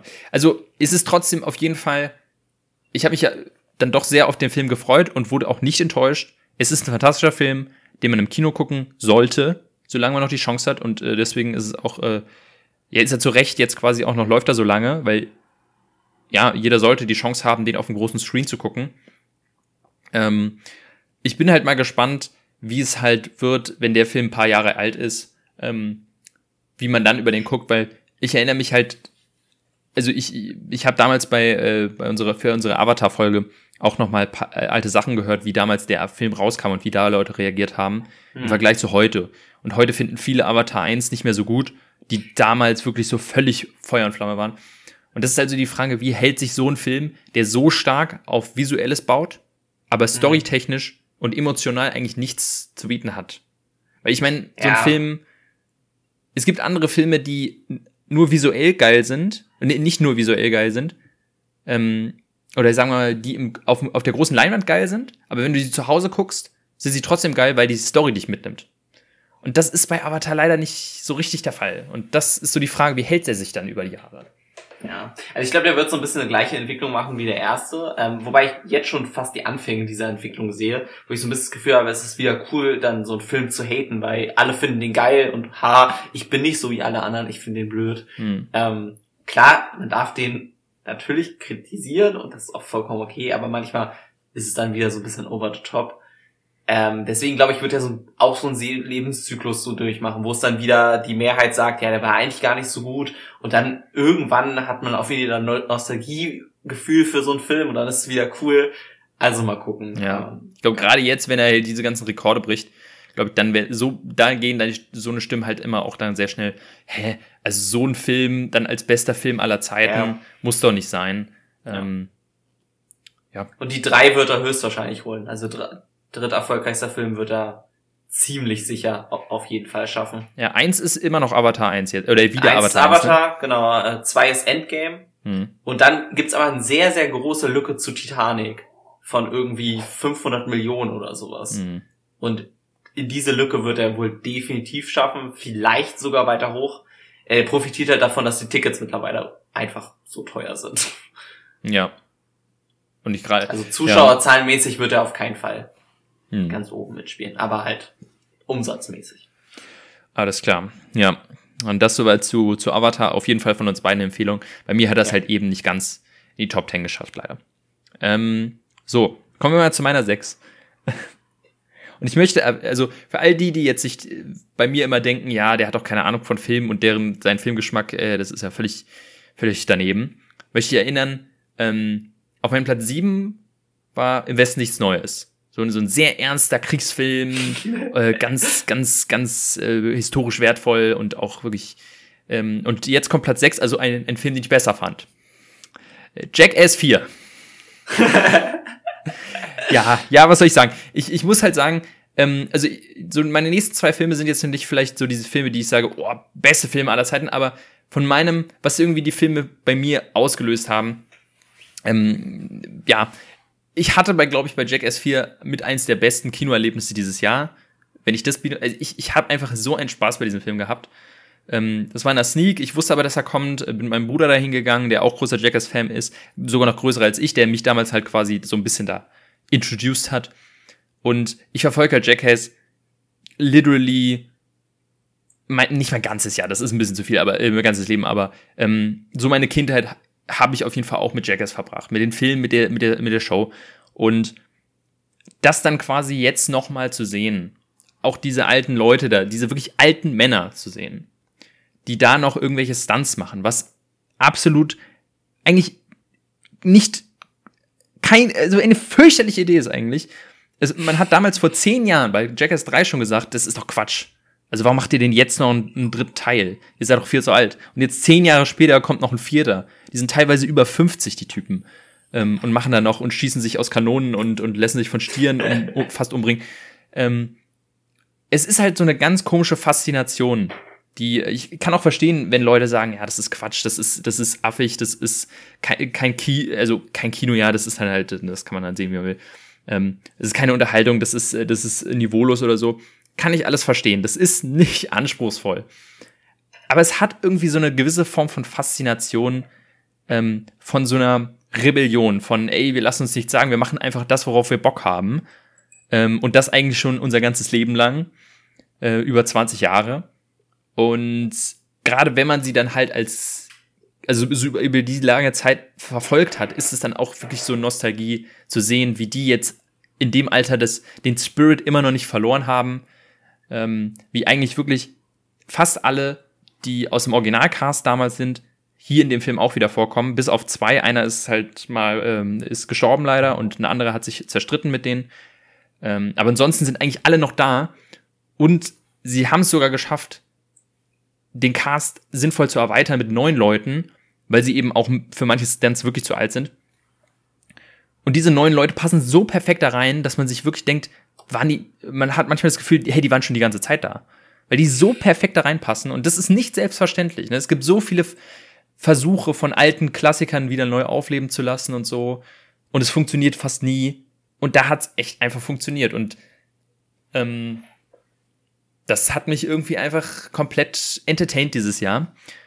Äh, Jackass Forever, also Jackass 4, äh, sowohl der vierte als auch der 4.5, den es auf Netflix gibt, äh, wirklich, also, was soll ich sagen, ist ein Guilty Pleasure von mir. Fand ich, hat mich unterhalten bis zum geht nicht mehr dieses Jahr. Ja, ist doch auch mal schön. Mhm. Kann man sich auch mal gönnen. Ähm, Habe ich nicht geguckt. Ja, aber ich, ich glaube, wenn man damit halt, wenn man mit Jackass gar nichts zu tun hat und dann so einen Film ja. plötzlich guckt, dann ist es, ja, man muss sich erstmal, es dauert ein Weilchen. Aber. Ja. Ähm, ich habe aber auf der 5 auch einen Film, der eigentlich eher nur durch Spaßpunkte da gelandet ist. Und zwar Bullet Train habe ich auf der 5. Mhm. Ähm, ja, Action pur mit sehr viel Comedy äh, eingemixt, äh, der leider auch so ein bisschen overcrazy wird dann am Ende. Das ist so der mhm. einzige Abstrich, aber sonst richtig cool ist und spielt halt auf so einem ähm, Schnellzug in, in Japan. Ähm, und ganz viel gute choreografierte Action mit ja allen möglichen Gegnern, die zwar meistens sehr unwichtig sind, aber halt einfach witzig äh, gespielt sind. Ähm, ja, auch so ein bisschen Guilty Pleasure Film, würde ich sagen, der, glaube ich, bei vielen nicht so weit oben sitzen würde, aber mir hat einfach super viel Spaß gemacht. Ja, aber auf jeden Fall ein, ist ein unglaublich spaßiger Film. Ähm, richtig Spaß. Es ist auch vor allem, ähm, ich weiß nicht, wie, ich weiß nicht, wie ich es beschreiben soll, aber wie er strukturiert ist, mochte ich irgendwie einfach gerne. So dass du irgendwie, du hast diese ganzen Mörder oder diese Auftragskiller in, in, in dem Zug und du hast zwar einen Hauptcharakter von Brad Pitt, aber du verfolgst ihn auch nicht so stark, sondern du hast ganz viele kleine ja. Themen, ganz viele kleine ähm, Erzählstränge, die in diesem Zug passieren und irgendwo sich die ganze Zeit überschneiden. Ähm, und wie die sich überschneiden und auch in kleinen Details mochte ich einfach wahnsinnig gerne. Äh, aber ich gebe dir auch recht, Ende ein bisschen, ein bisschen over the top. Also, das hat er schon, auch von den Effekten her, ein bisschen The Grey Man Vibes. Ja, also, äh, der Zug ja, wo der Zug dann crasht und so weiter. Aber ich, ich fand es halt immer ganz witzig, weißt du, die nehmen sich dann der Zeit, machen eine Rückblende für einen Charakter. Die Rückblende dauert irgendwie fünf Minuten und dann stirbt der Charakter 30 Sekunden danach. ja. Und du denkst so, okay, ist jetzt halt so. Ähm, und er ist sich halt auch nicht zu schade, dann einfach irgendwie so Charaktere, mit denen du fast mitfühlst, einfach, einfach umzubringen. So, ja, es ist, es ist teilweise wirklich ne? sterbende Leute, wo du denkst, hä, Moment, und auch nur so nonchalant ist der dann plötzlich so, die gehen weg, kommen wieder und plötzlich ist der Charakter tot. Also, ja. oh, er ist tot, ja, hm, was machen wir jetzt? Und man denkt so, hä, der ist doch voll wichtig, der Charakter. Ist jetzt echt tot? Der ist doch nicht tot, der kommt doch wieder oder so. Nee, der ist tot, der ist einfach tot. Und das ist so, ja, das ist so, ähm, der, der Film nimmt sich überhaupt nicht ernst, das, der, der will gar nicht mehr sein, als er ist. Er ist wahnsinnig unterhaltsam, was soll man sagen. Ist ein, ist ein geiler ja. Film. Und das ist halt einfach mal schön, dass ein Action-Kinofilm sich das ranwagt, ohne jetzt groß was anderes zu machen mhm. oder machen zu wollen. Ja, was ist denn deine, deine Nummer 5? Meine Nummer 5 ist ein Film, äh, den hast du, glaube ich, mit Sicherheit nicht gesehen. Es ist auch wahrscheinlich der unbekannteste Film hier auf meiner Liste. Ich hätte ihn fast auch nicht gesehen. Ich habe durch Zufall gesehen, dass es ihn auf, äh, nicht auf Netflix, auf äh, Amazon gibt. Und dachte mir, ach komm, der ist nur 70 Minuten. Komm, ich, nehme ich den jetzt einfach noch mit, weil ich den auch bei irgendeiner anderen Topliste bei jemandem gesehen habe. Der Film heißt Beyond the Infinite Two Minutes. Ähm, mhm. Und ist ein ganz kleines, äh, ja, ich weiß nicht, ob es Studenten sind, aber halt so, so nach dem Motto so ein Studentenfilm. Ganz kleine Produktion, irgendwie nur in sieben Tagen abgedreht. Es geht um, es ist ein japanischer Film und es geht um einen Kaffeebesitzer, ähm, der plötzlich rausfindet oder plötzlich mitkriegt, dass der Fernseher, der bei sich, bei denen im Café steht, verbunden ist mit seinem ähm, Laptop oder mit seinem Computer in seiner Wohnung über, der, über dem Café. Äh, man kann sich quasi dadurch beobachten, allerdings mit einer Zeitdifferenz von zwei Minuten. Das heißt, wenn du oben bist, siehst du, was im Café passiert, allerdings in zwei Minuten. Und das, ne, und dann hast du halt einen Haufen Charaktere, die dann noch, noch dazukommen und die gucken halt so, die finden es raus und dann experimentieren die da ein bisschen mit. Und am Anfang läuft es halt darauf hinaus, oh, sie gucken unten, oh, was machen wir? Dann gehen sie nach oben, oh, was passiert da und so und spielen damit so ein bisschen rum. Ähm, und ähm, irgendwann kommen sie auf die geniale Idee, nehmen wir doch den, den Bildschirm von oben, bringen ihn runter und stellen ihn gegenüber von dem anderen und bilden somit eine, so, so, eine, so eine riesige Zeitschleife, dass wir nicht nur zwei Minuten in die Zukunft gucken können, sondern sogar vier Minuten. Und wenn wir noch weiter nach hinten gucken, dann sogar fünf, äh, sechs Minuten, acht Minuten. Und der Film ist nicht einer der besten Filme, die ich dieses Jahr gesehen habe. Aber ich mache ihn so hoch, weil ich es wahnsinnig toll finde, so einen Film zu sehen, wo man ganz klar merkt, okay, da hatten Leute eine coole Idee, kaum Geld, kaum Budget, ähm, kaum Zeit, kaum Mittel und haben einfach mal geguckt, was sie damit anstellen können. Weil das ist so ein bisschen, ne, wenn man sich das mal so überlegt, klingt nach einem Christopher Nolan-Film. Aber wirklich so mit dem Hundertstel des Budgets. Und ich finde sowas wahnsinnig faszinierend zu sehen, wie halt Leute mit wenig Geld versuchen, das Beste draus zu machen. Ne, und der Film, der, der ist wirklich charmant.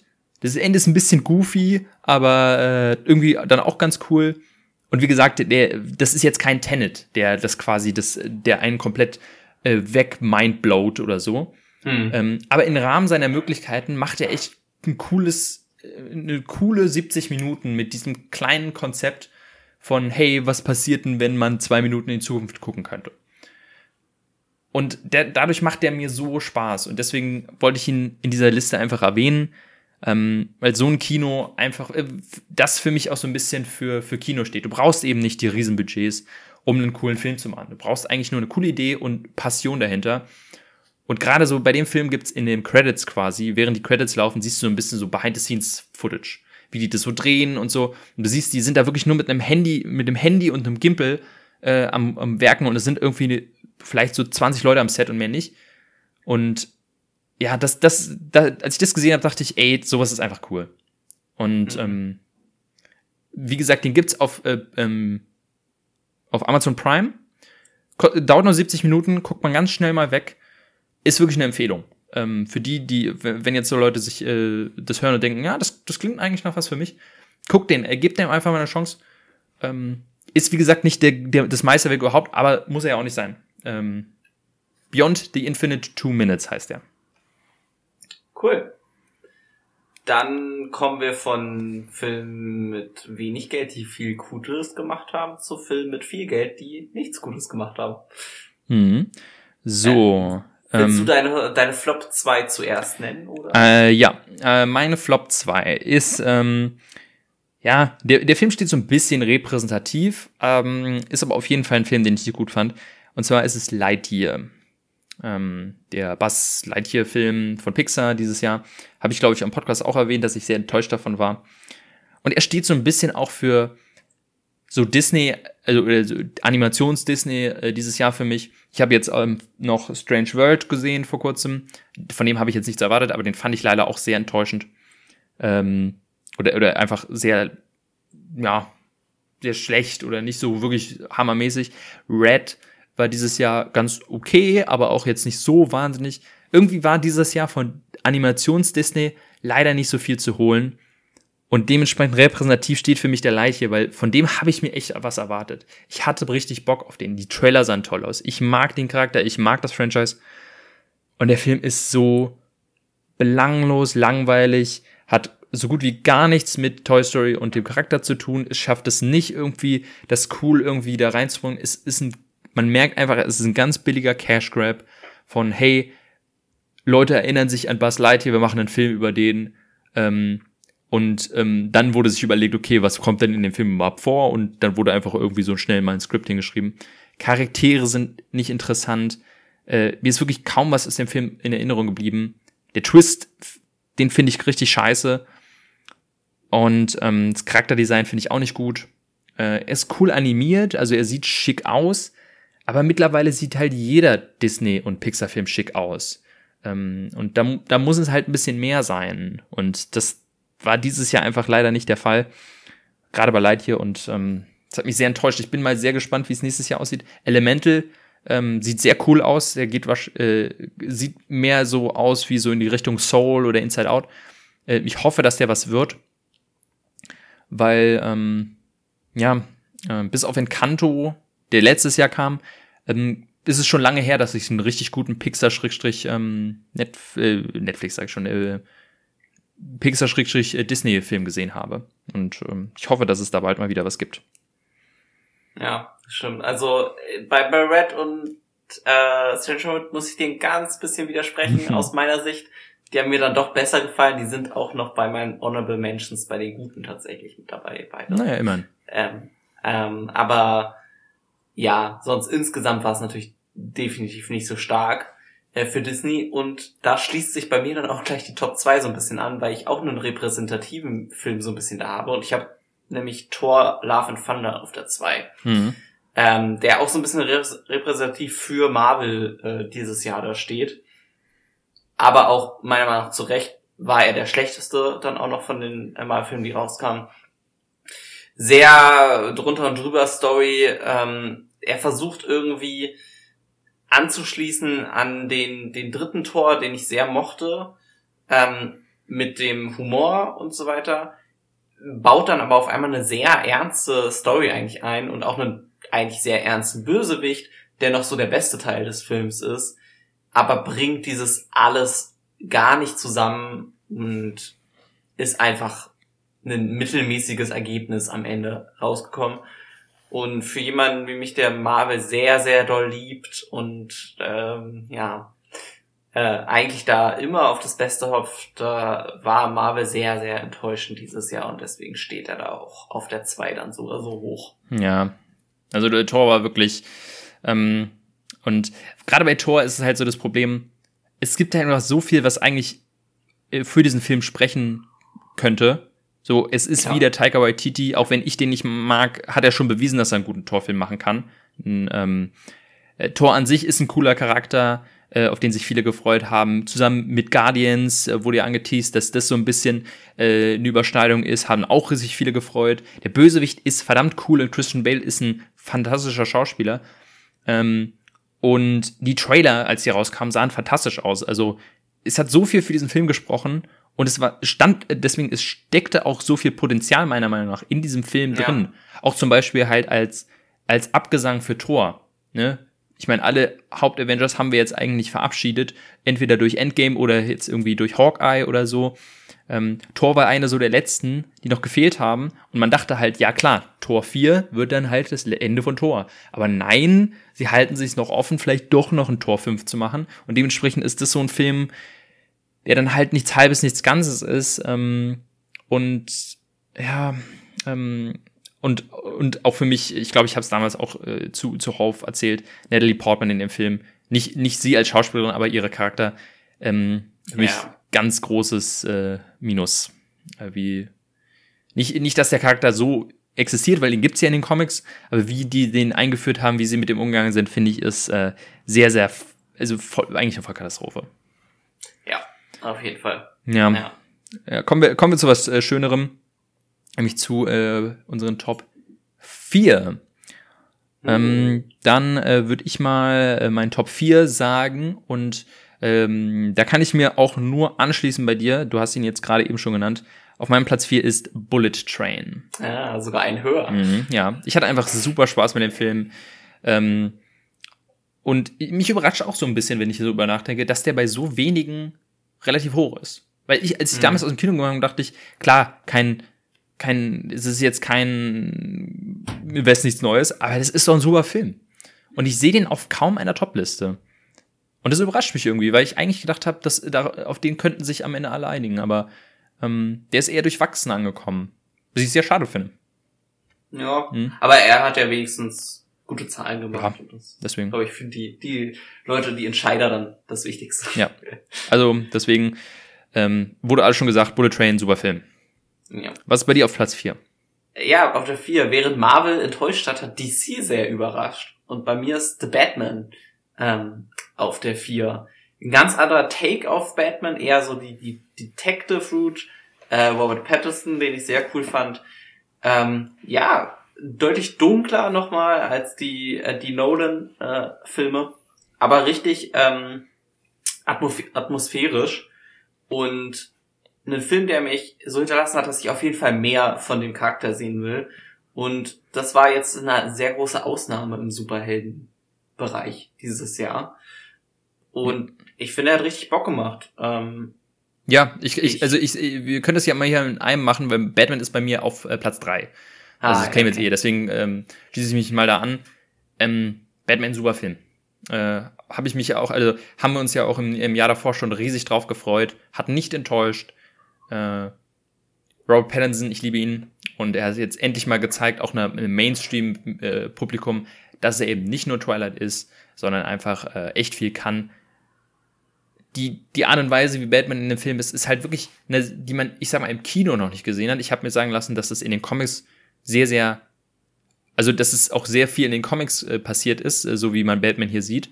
Ähm, aber halt, wie er so diesen Christopher Nolan Batman ähm, sehen.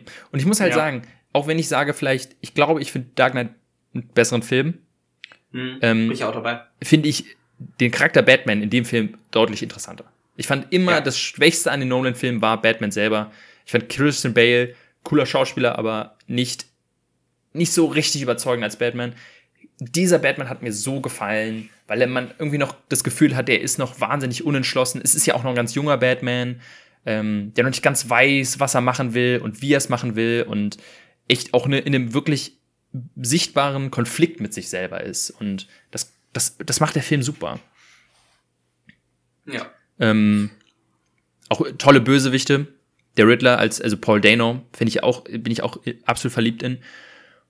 Äh, der Pinguin, fantastisch. Ich glaube, Catwoman ist ja jetzt kein Bösewicht, aber Catwoman als Charakter fand ich vielleicht so das Schwächste am Film oder das, was mich am wenigsten gecatcht hat irgendwie. So diese aber funktioniert auch irgendwie nie, ne? Mhm. Catwoman. Ist irgendwie ja. immer, weiß nicht, mal gucken. Ja, ist irgendwie, also ich, ich habe viele sagen, das macht schon Sinn und äh, also ich, ich finde, ich, mich stört sie als auch nicht, aber sie hat mich nee. auf jeden Fall am, am meisten kalt gelassen in dem Film. Und der Film ist ja auch echt lang. Ich hätte ihn gerne noch ein zweites Mal gesehen. Ähm, aber wie gesagt, so ein, ist auch so ein Film, den man nicht mal einfach so gucken kann, weil er eben mhm. richtig lang ist und so. Aber ich will ihn unbedingt demnächst mal noch mal gucken, weil es auch schon wieder länger her ist, dass der im Kino war. Ähm, ja. Und ähm, wie du schon meintest, bin sehr gespannt, was da noch kommt. Äh, ich habe richtig Lust auf noch mehr Batman. Ähm, wurde auch schon ein bisschen was angeteased am Ende des, des Films hier in den After-Credit-Scenes, was da noch kommen wird ja, also wirklich ein, ein tolles, ähm, hier wurde ein tolles neues ähm, Universum aufgemacht. Und ich finde es auch sehr schön, dass das völlig unabhängig von allem anderen ist, was DC gemacht hat bisher, weil ähm, was ja sonst von DC hier so dieses Jahr veranstaltet wurde, war ja nicht so der Wahnsinn. Ähm, Ach, bist du jetzt nicht gehyped auf The Flash nächstes Jahr? Also ich bin auf Shazam bin ich gehyped. Das kann ja, man sagen. Shazam. Mhm. Ja. Aber selbst, selbst das, also ich will nicht, dass, dass Shazam und äh, The Batman im selben Universum spielen. Das, das würde nee, einfach. Das macht, macht einfach keinen Sinn. Ja. Also. Und, und, dann noch Joker irgendwie. Oh, ja, ja. Also Joker könnte vielleicht sogar ganz bisschen zu The Batman reinpassen, theoretisch, aber mal gucken. Ja, ja, also ich habe ja immer gesagt, aber ich, ich, ich fand es eigentlich immer interessant zu überlegen, okay, was wäre, wenn man sagt, okay, wir haben hier die Joker, als eigenen Film und dann haben wir The Batman als eigenen Film und dann lassen wir die beiden Charaktere aufeinandertreffen, so nach dem Motto, du kennst beide Origin Stories und jetzt muss, jetzt treffen sie aufeinander. Aber es ist trotzdem sehr gut, dass sie es nicht, also man, ich glaube schon bestätigt, dass, ja, ist auf jeden Fall bestätigt, dass, äh, dass die Todd Phillip Jokers nichts mit The Batman zu tun haben. Ja. Und das ist auch, das soll auch besser so bleiben. Ja, das ähm, genau, also The Batman bei mir Platz drei ähm, richtig, äh, richtig genialer Film, hat nicht enttäuscht. Äh, deswegen, was ist bei dir auf Platz drei äh, auf der 3 bei mir ein Film, der gerade erst rausgekommen ist, auch nur auf Netflix und nur ganz wenig im Kino gewesen, Knives Out 2, beziehungsweise Glass Onion. Hm. Ähm, Knives Out ist zurück und besser denn je, würde ich sogar sagen. Ähm, ich fand ihn noch ein ordentliches Stück besser als den ersten, oh, wow. muss ich sogar sagen. Also mich hat er voll genommen, bis auf so ein ganz bisschen das Ende. Irgendwie habe ich ein Problem mit Enden, habe ich das Gefühl, äh, weil ich es jetzt zum dritten Mal, glaube ich, sage. Ähm, aber ich fand dieses gesamte Story diesmal noch interessanter, weil du im ersten Akt ja so ein bisschen diese ähm, so rein introduced wirst. Du siehst die Story halt aus keiner spezifischen Sicht, sondern sie ist so ein bisschen objektiver, äh, in Anführungszeichen, wie alles passiert. Und dann in dem Moment, wo dann im, im zweiten Akt, wo sie dann mehr aus der, der Perspektive von, von Blanc, von Daniel Craig zeigen, und du dann auf einmal so siehst, was alles noch so nebenbei passiert ist, mich hat das richtig Spaß gemacht. Mir hat es auch mhm. richtig Spaß gemacht, so ein bisschen mitzuraten, was die Story, ähm, wie die Story ist. Und dann, dass der, der Twist, also in Anführungszeichen Twist am Ende so passiert, wie er passiert, fand ich einfach irgendwie ziemlich lustig. Und ein cooler Take an, auf so dieses äh, Whodunit. Und auch nochmal, also der erste Knives Out war ja schon ein cooler Take auf Whodunit. Und der macht es jetzt irgendwie nochmal komplett anders, obwohl er trotzdem so ein bisschen gleich bleibt. Ähm, ich fand, er hat auch super jetzt so in die Zeit gepasst. Man könnte einfach den Hauptbösewicht in Anführungszeichen, zumindest in diesen reichen ja, ähm, ja. Milliardär einfach mit Elon Musk ersetzen und ja. es würde einfach perfekt passen, was super witzig ist. Auch diese Anspielung so ein bisschen auf die Corona-Pandemie fand ich irgendwie ganz cool. Ähm, fand ich es erstmal, dass ein Film das irgendwie ganz gut hinbekommen hat, weil sonst ist es manchmal so ein bisschen cringig bisher gewesen. Ich weiß nicht, ob du äh, diesen The Bubble mal gesehen hast auf Netflix? Nee, habe ich nicht, aber ich habe schon bei vielen gesehen, äh, dass das ja. der schlechteste Film überhaupt ja, ist. Ja, ich, ich habe ihn nicht komplett geguckt, deswegen habe ich ihn nicht ähm, in die Flop 5 genommen, sonst hätte er wahrscheinlich da alles geschlagen, aber ich finde auch irgendwie so dann auf einen Film noch rumzuhaten, der eh schon scheiße ist. Ist manchmal noch unnötig. Ähm, genau, aber Knives Out fand ich richtig geil. Ja, ich habe ihn auch gesehen ähm, und ich fand ihn auch gut. Also erstmal, ich glaube, der ist ja relativ erfolgreich auf Netflix ähm, ähm, jetzt gelaufen, was mich sehr freut, mhm. weil lieber habe ich da so einen Film auf Netflix äh, halt äh, ganz oben läuft als The Grey Man oder irgendwie äh, Kissing Booth. Drei, und, 365. Ja, oh, oh Gott, oh Gott. Ja, ja, sowas halt. Ähm, ich kann deine Euphorie verstehen. Ich fand ihn leider nicht so ja, er hat mir nicht so viel Spaß gemacht wie Knives Out 1. Ähm, und das hat so ein bisschen damit zu tun. Also, ich finde es ganz gut, dass sie äh, ihn nicht Knives Out 2 genannt haben, sondern wirklich Glass Onion, Knives Out Story, glaube ich. Also, dann ganz klar machen, das ist jetzt nicht Knives Out 2, weil das ist er eben nicht. Es ist ein anderer Film. Er funktioniert ganz anders und ähm, ohne jetzt zu viel zu verraten, es gibt jetzt nicht so viel, dass das Mysterium, wie das aufgedeckt wird in diesem mhm. Film, ist wirklich ganz deutlich anders als in Knives Out 1 oder auch generell wie in, in, ähm, wie in so Whodunit-Sachen. Und du meintest ja, das findest du gerade ganz cool, dass es eben so ein bisschen mal was anderes ist. Mich hat das so ein bisschen enttäuscht, weil ich irgendwie voll Lust hatte auf nochmal so einen relativ klassischen Whodunit und das Rätselraten in dem Film ist, finde ich, macht nicht so Spaß für mich jedenfalls, weil irgendwie man eigentlich gar nicht so richtig mitraten kann. Und vor allem ähm, Daniel Craig eigentlich, es gibt keines, es gibt keinen Moment, in dem Daniel Craig eigentlich nicht weiß, was los ist. So. Also im Grunde ist es so, dass Daniel Craig von Sekunde eins weiß, wer der Täter ist. Und das finde ich irgendwie äh, nicht ja, Also, weiß ich nicht so. Also, ich glaube, es kommt ganz drauf, groß drauf an, ob man, wie ich, in Anführungszeichen blöd genug war und auf den Twist reinfällt, so ein bisschen ich sag mal, ich bin, ich sag mal so, ich bin jetzt auch nicht auf den Twist gekommen sozusagen. Also mhm. ich wusste jetzt nicht, dass es, äh, also ich wusste nicht, wie es ausgeht und ich fand auch die Auflösung ganz lustig eigentlich.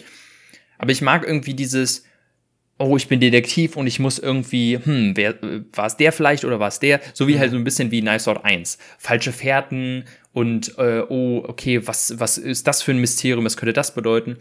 Und der Film ist im Grunde so, sobald der, äh, erstmal dauert es ein bisschen, bis tatsächlich der Mod passiert. Und sobald das quasi passiert, ist, ähm, ist erstmal so, okay, stopp. Und jetzt gehen wir nochmal zum Anfang zurück und erklären nochmal alles gleich, äh, nochmal äh, noch neu, aber mit einer, mit einer Lupe drauf quasi. Sozusagen, sobald äh, der Mord passiert im Grunde und äh, Daniel Craig weiß eigentlich schon, okay, so ist es abgelaufen, das und das und das ist passiert. Und ich, ich, also ich verstehe und ich finde es auch eigentlich ganz cool, dass es so ein, ein, anderer Touch ist und dass er eben nicht nochmal dasselbe macht. Aber ich habe mich irgendwie gefreut auf nochmal dasselbe und deswegen war ich so ein bisschen enttäuscht von dem Film. Ich finde ihn aber trotzdem super. Das will ich jetzt nicht. Ähm, ich sag mal, er ist bei mir in der erweiterten Liste drin. So viel kann ich schon mal sagen. Ähm, ähm, aber ähm, er hat es leider nicht höher bei mir geschafft. Aber es freut mich, dass äh, er bei dir so äh, ja, gelandet ist. Also ich, ich freue mich auf jeden Fall auf mehr, muss ich, ich sagen. Ich auch, auf also jeden ich mein, Fall. Netflix hat 200 Millionen für die Rechte an Knives mhm. Out ausgegeben, ohne den Film, den zweiten jetzt zu produzieren. Also da wird definitiv mehr kommen. Und, ja, und ich muss, äh, Danny Craig ist auf jeden Fall der bessere Detektiv als ähm, Kenneth. Cool, Poirot, Ja. ja. als Kenneth Brenner. Das muss ich auch noch sagen. Absolutes Highlight in dem Film Daniel Craig. Ich finde, der findet, der hat mittlerweile so genial diese Rolle gefunden. Ja. Ähm, also nur die Rolle von ihm ähm, äh, gefällt mir in dem Film auf jeden Fall besser als im Knives Out. Weil das, Ja. Es macht so Spaß, ihm zuzugucken und deswegen, ich könnte mir 100 Filme mit dem jetzt, also wirklich jedes Jahr ein neuer Knives Out, gerne. Warum nicht? Ähm, Ja. Aber es muss jetzt aber auch nicht jedes Mal irgendwie, oh, wir erfinden Who Done It jetzt neu. Das muss jetzt nicht sein. Ähm, es kann jetzt auch gerne mal, es, es kann auch gerne einfach jeden, jedes Mal dann irgendwie eine neue Krimi-Geschichte sein. ja, genau, auf jeden Fall. Ähm, Halt, Ja, das, das war dein Platz drei, ne? das war mein Platz drei. Dann kommen wir mal zu, ja, dem Flop 1. Ich, ich würde mal anfangen, ähm, weil ich kann mich ganz gut quasi bei dir anschließen. Du hattest es gerade schon erwähnt, mit der exakt selben Logik, wie ich ähm, auch mich entschieden habe, repräsentativ für den großen Verlierer dieses Jahr für mich, nämlich Marvel, ist Tor 4. Ne, ich habe Ja. gerade schon gesagt, warum ich Tor 4 nicht gut fand.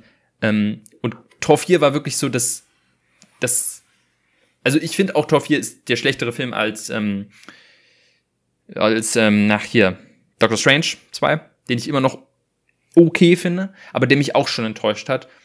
Und dann quasi war es mit Tor 4 dann noch mal schlimmer, weil ich halt wirklich, ich habe mich, ich habe mich so auf Doctor Strange gefreut. Ich glaube, das war mit einer unserer gehyptesten Filme dieses Jahr. Ja. Und dann war ich so enttäuscht und dachte, oh Mann, ey, ah, na gut, Tor 4 sieht cool aus. Und dann war Tor 4 auch so ein Mist.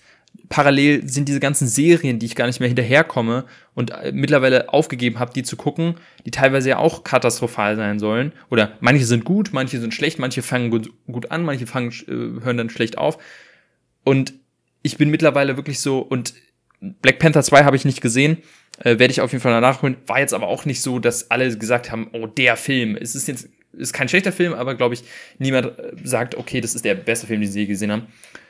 Und deswegen so im Großen und Ganzen wirklich dieses Jahr Marvel wirklich einfach eine große, große Enttäuschung und äh, das, das lässt da eben auch einen so ein bisschen darauf blicken, okay, wie geht's denn jetzt weiter so? Ne, wir haben jetzt irgendwie und letztes Jahr war ich noch ähm, relativ positiv Marvel gegenüber gestimmt. Da war halt Black Widow, den ich nicht so gut fand, und ähm, Eternals natürlich. Aber auch, da war auch ein Spider-Man. Großartig. Ja. Und ein Shang-Chi, den ich schön fand. Und tolle Serien, wie Wonder Vision oder äh, What If oder Loki, die echt cool sind. Und jetzt mittlerweile sind wir an einem Punkt, wo wirklich man echt sich denkt, okay, ist es nicht langsam auch einmal gut? Und äh, wenn ich mir folge, wie viel da noch auf uns zukommt, werde ich bin ein bisschen müde, was Marvel Ja. angeht. Und ich war jetzt bei Avatar, kam halt der Trailer für Ant-Man 3. Und der ja auch relativ wichtig se sein wird, ne? Ja, auf Und, jeden Fall. Ähm, für die neue, für die neue Welle. Und ich bin echt so, denk mir, oh, gucke ich den im Kino? Ich weiß es noch nicht. Und das ist halt Ja. so ein Ding, wo ich mir denke, wow, jetzt ist es halt soweit, dass ich halt keinen Bock mehr habe auf diese Filme im Kino. Und du meintest, glaube ich, auch schon mal, dass dein, dein Marvel ähm, Hype Ja. quasi auf einem auf einem All-Time-Low mittlerweile ist, ne? Ja, also ich habe ja auch vorher alle Serien geguckt. Ähm, das Holiday Special von Guardians habe ich jetzt noch nicht geguckt. Aber ich habe äh, ja zuletzt She-Hulk auch hier im Podcast ähm, ja sehr in die Tonne getreten am Ende. Ja, äh, bei mir ist tatsächlich auch Black Panther noch bei den quasi Honorable Mentions, die es nicht auf die Flop 5 ge geschafft haben. Ähm, weil ich wollte auch nicht zweimal Marvel reinnehmen, das ist dann auch irgendwie ein bisschen lame. Ja, das wollte ich Ja, auch nicht, deswegen habe ich auch gesagt, genau wie du, Tor 4 als repräsentativer. Genau. Äh, als andere Honorable Mention habe ich dann noch School of Good and Evil, auch Netflix-Film, der war auch ziemlich schlecht. Äh, Mhm. ja, aber Marvel, mal sehen. Also, puh. Ähm, man merkt es auch, äh, auch so im kollektiven äh, Dingens. Wir haben jetzt die, die Einschätzungen gemacht für bei uns äh, auf Arbeit.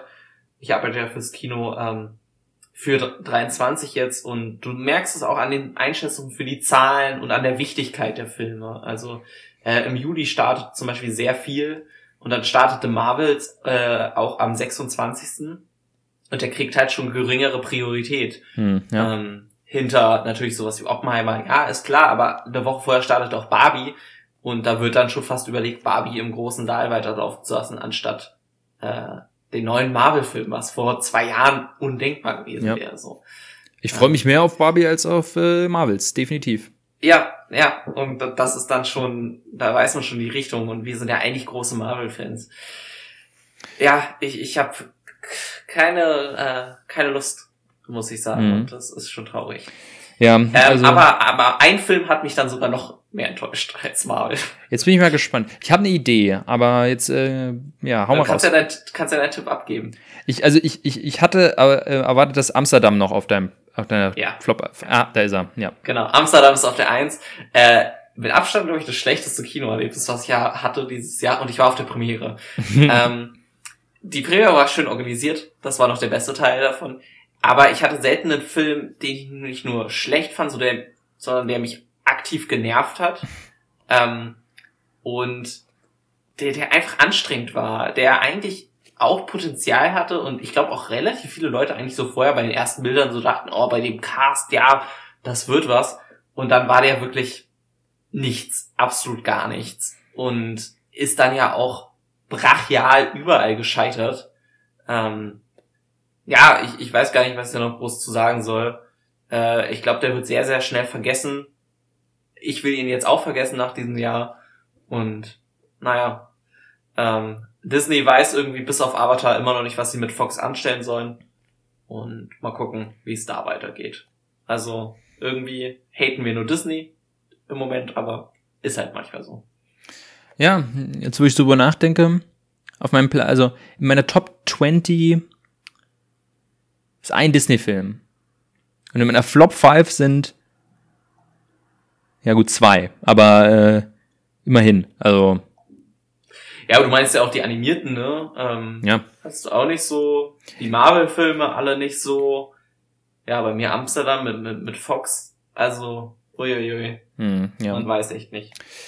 Naja gut, also das war es quasi zu den schlechten Filmen, aber ich glaube, wir wurden beide auf jeden Fall auf, also wir haben, wir sind den Filmen, die ganz Katastrophen waren, dann auch wirklich aus dem Weg gegangen. Okay, ja. du, du hast jetzt die, die äh, hier, also ich glaube, ähm, du hast, glaube ich, noch schlechtere Filme, glaube ich, hier auf der Liste als ich.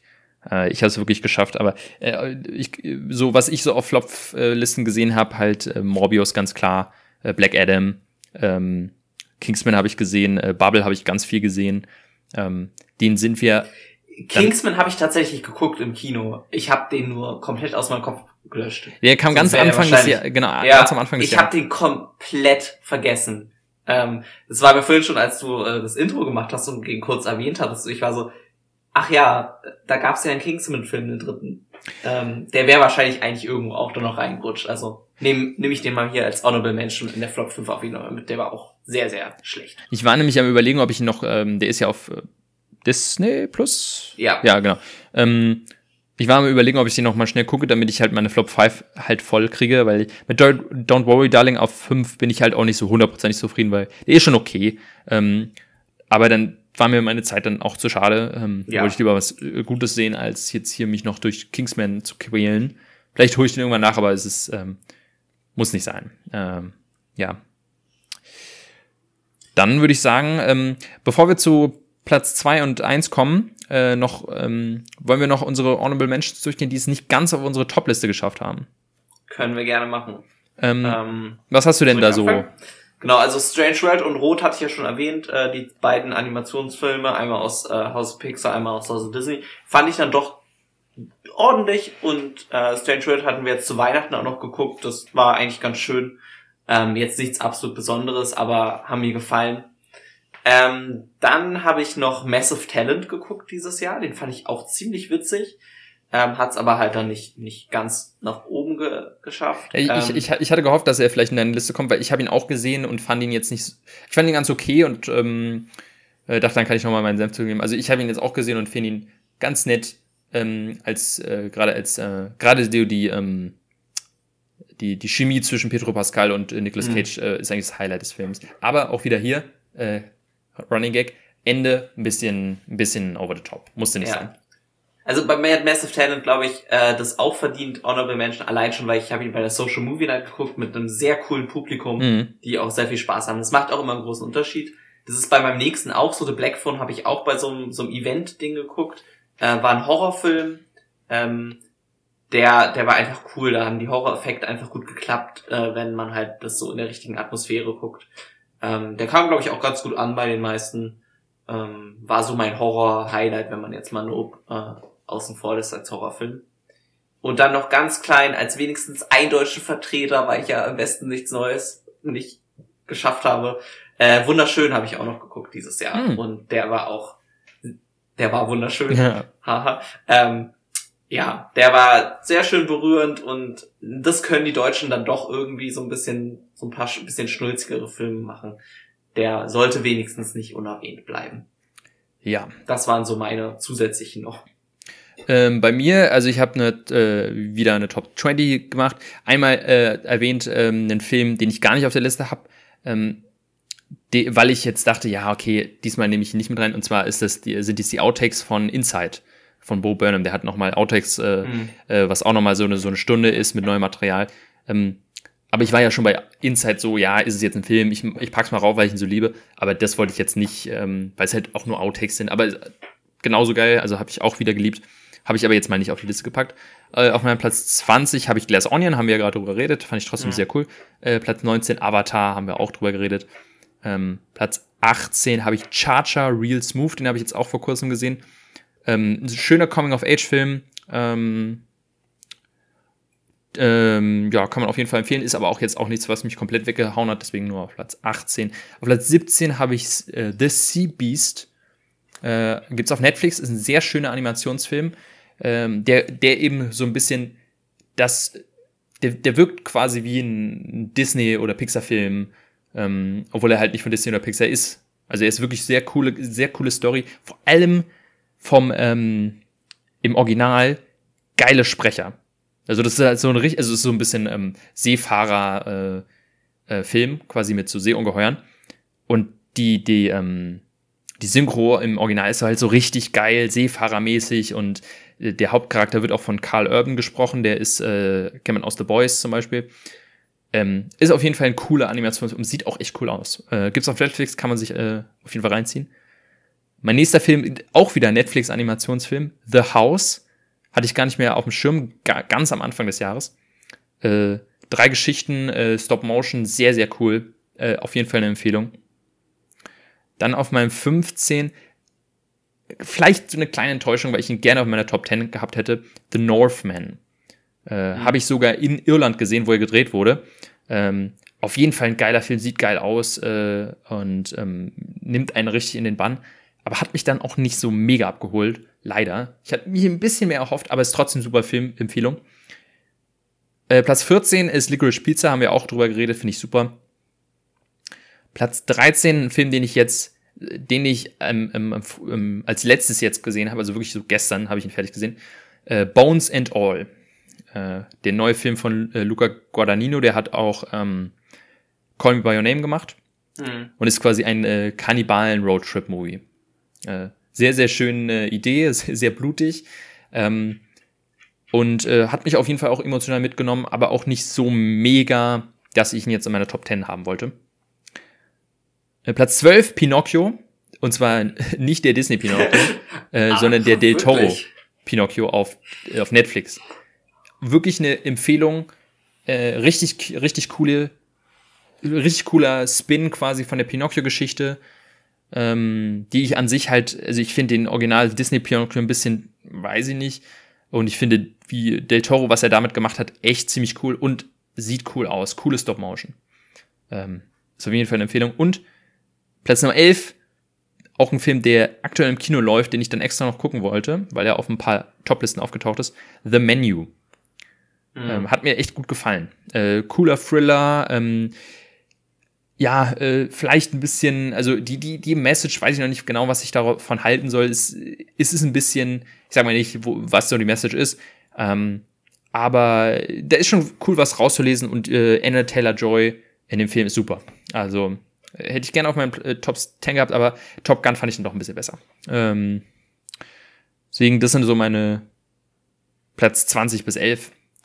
Und jetzt kommen wir zu den besten Filme dieses Jahr für uns. Und ähm, ich würde mal anfangen mit meinem Platz zwei. Über den haben wir nämlich auch schon geredet.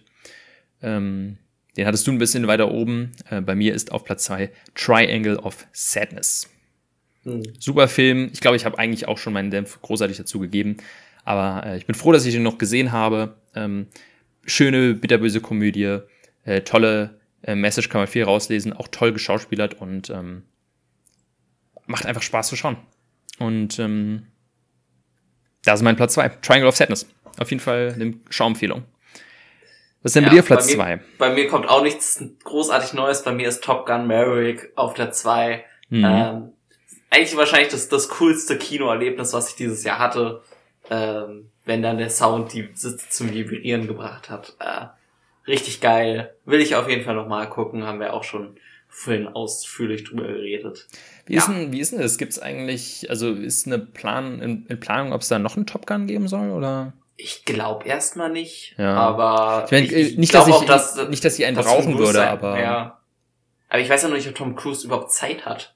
Also, ja. weil ich hatte jetzt so ein ähm, so ein bisschen Ausschnitte vom Making of von jetzt dem neuen Mission Possible gesehen, wie viel Zeit die da rein investieren und da ist, das ist ja nur Part 1, da kommt ja noch Part 2 und also vielleicht hängt's auch eher daran.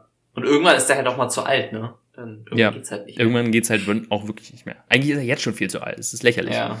Ähm, jo. Ja, so, soll ich meine Eins zuerst machen?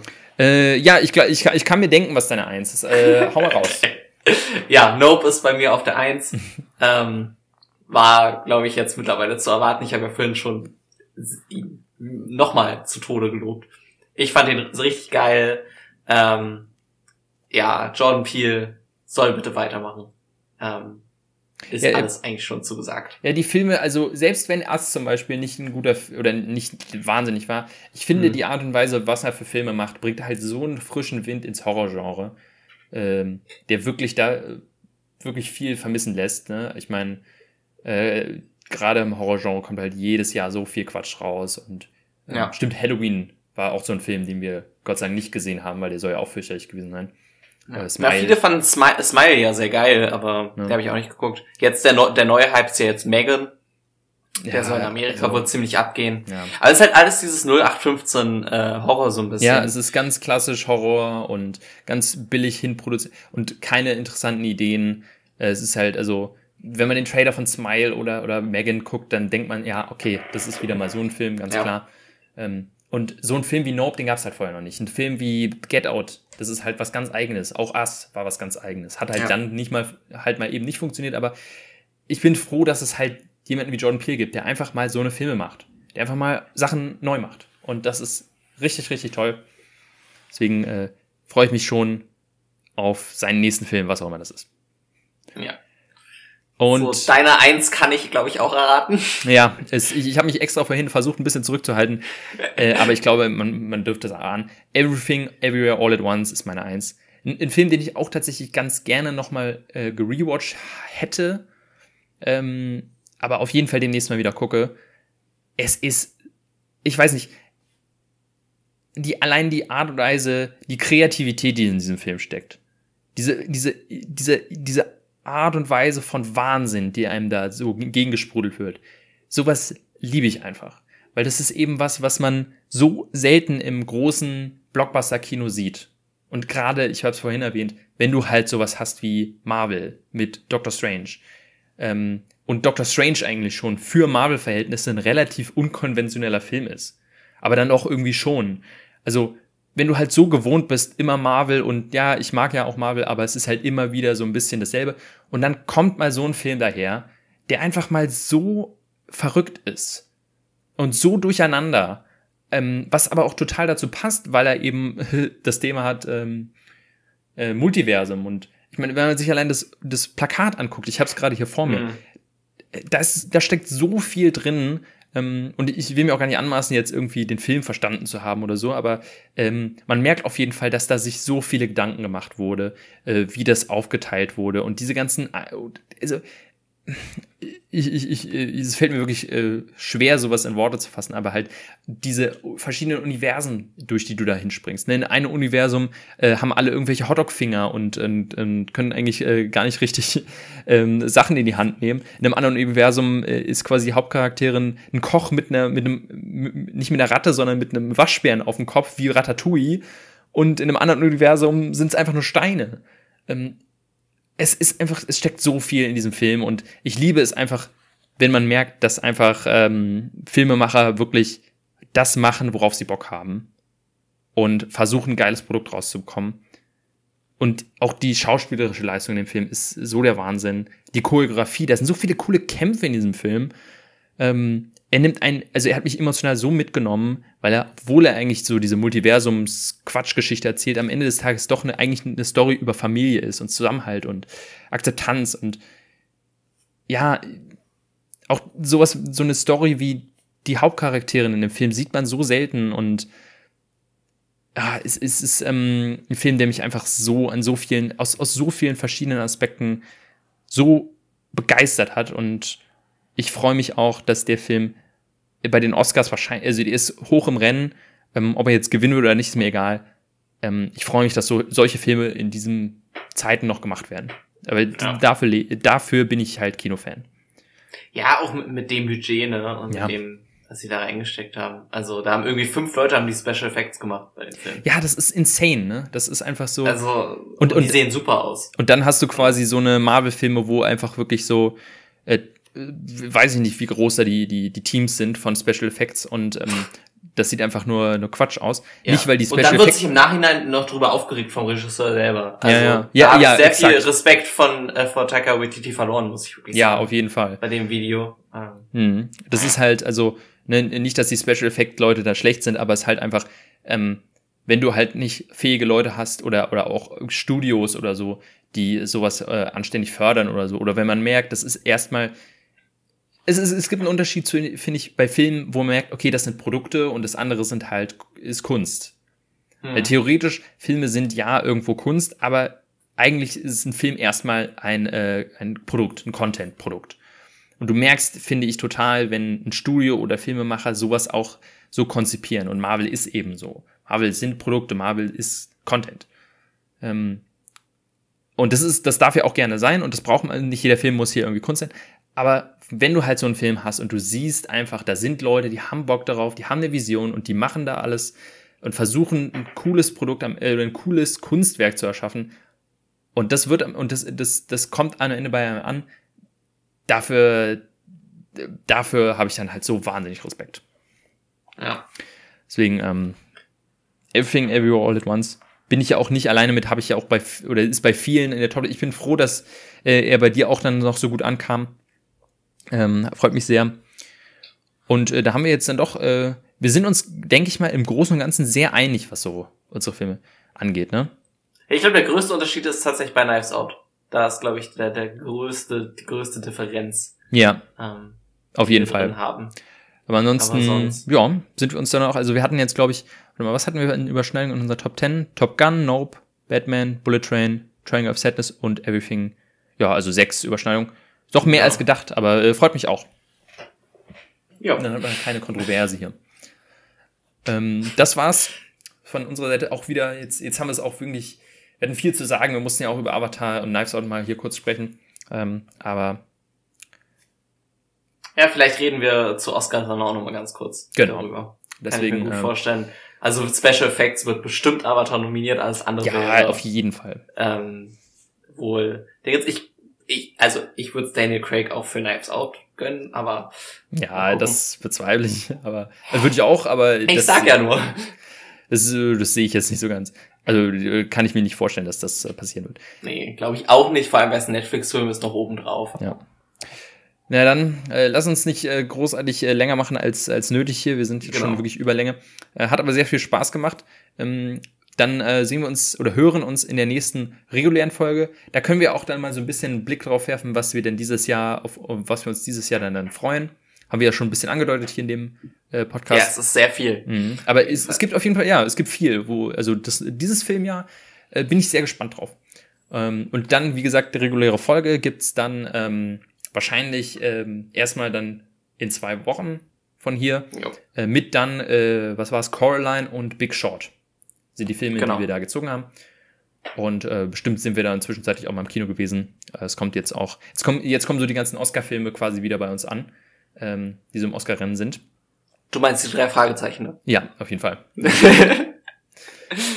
dann, ähm, ja, ähm, für den Fall, dass wir euch hier noch eine Empfehlung äh, gegeben haben, viel Spaß beim Filme nachholen und äh, man hört sich bei der nächsten Folge wieder. Bis dann. Bis dann. Tschüss.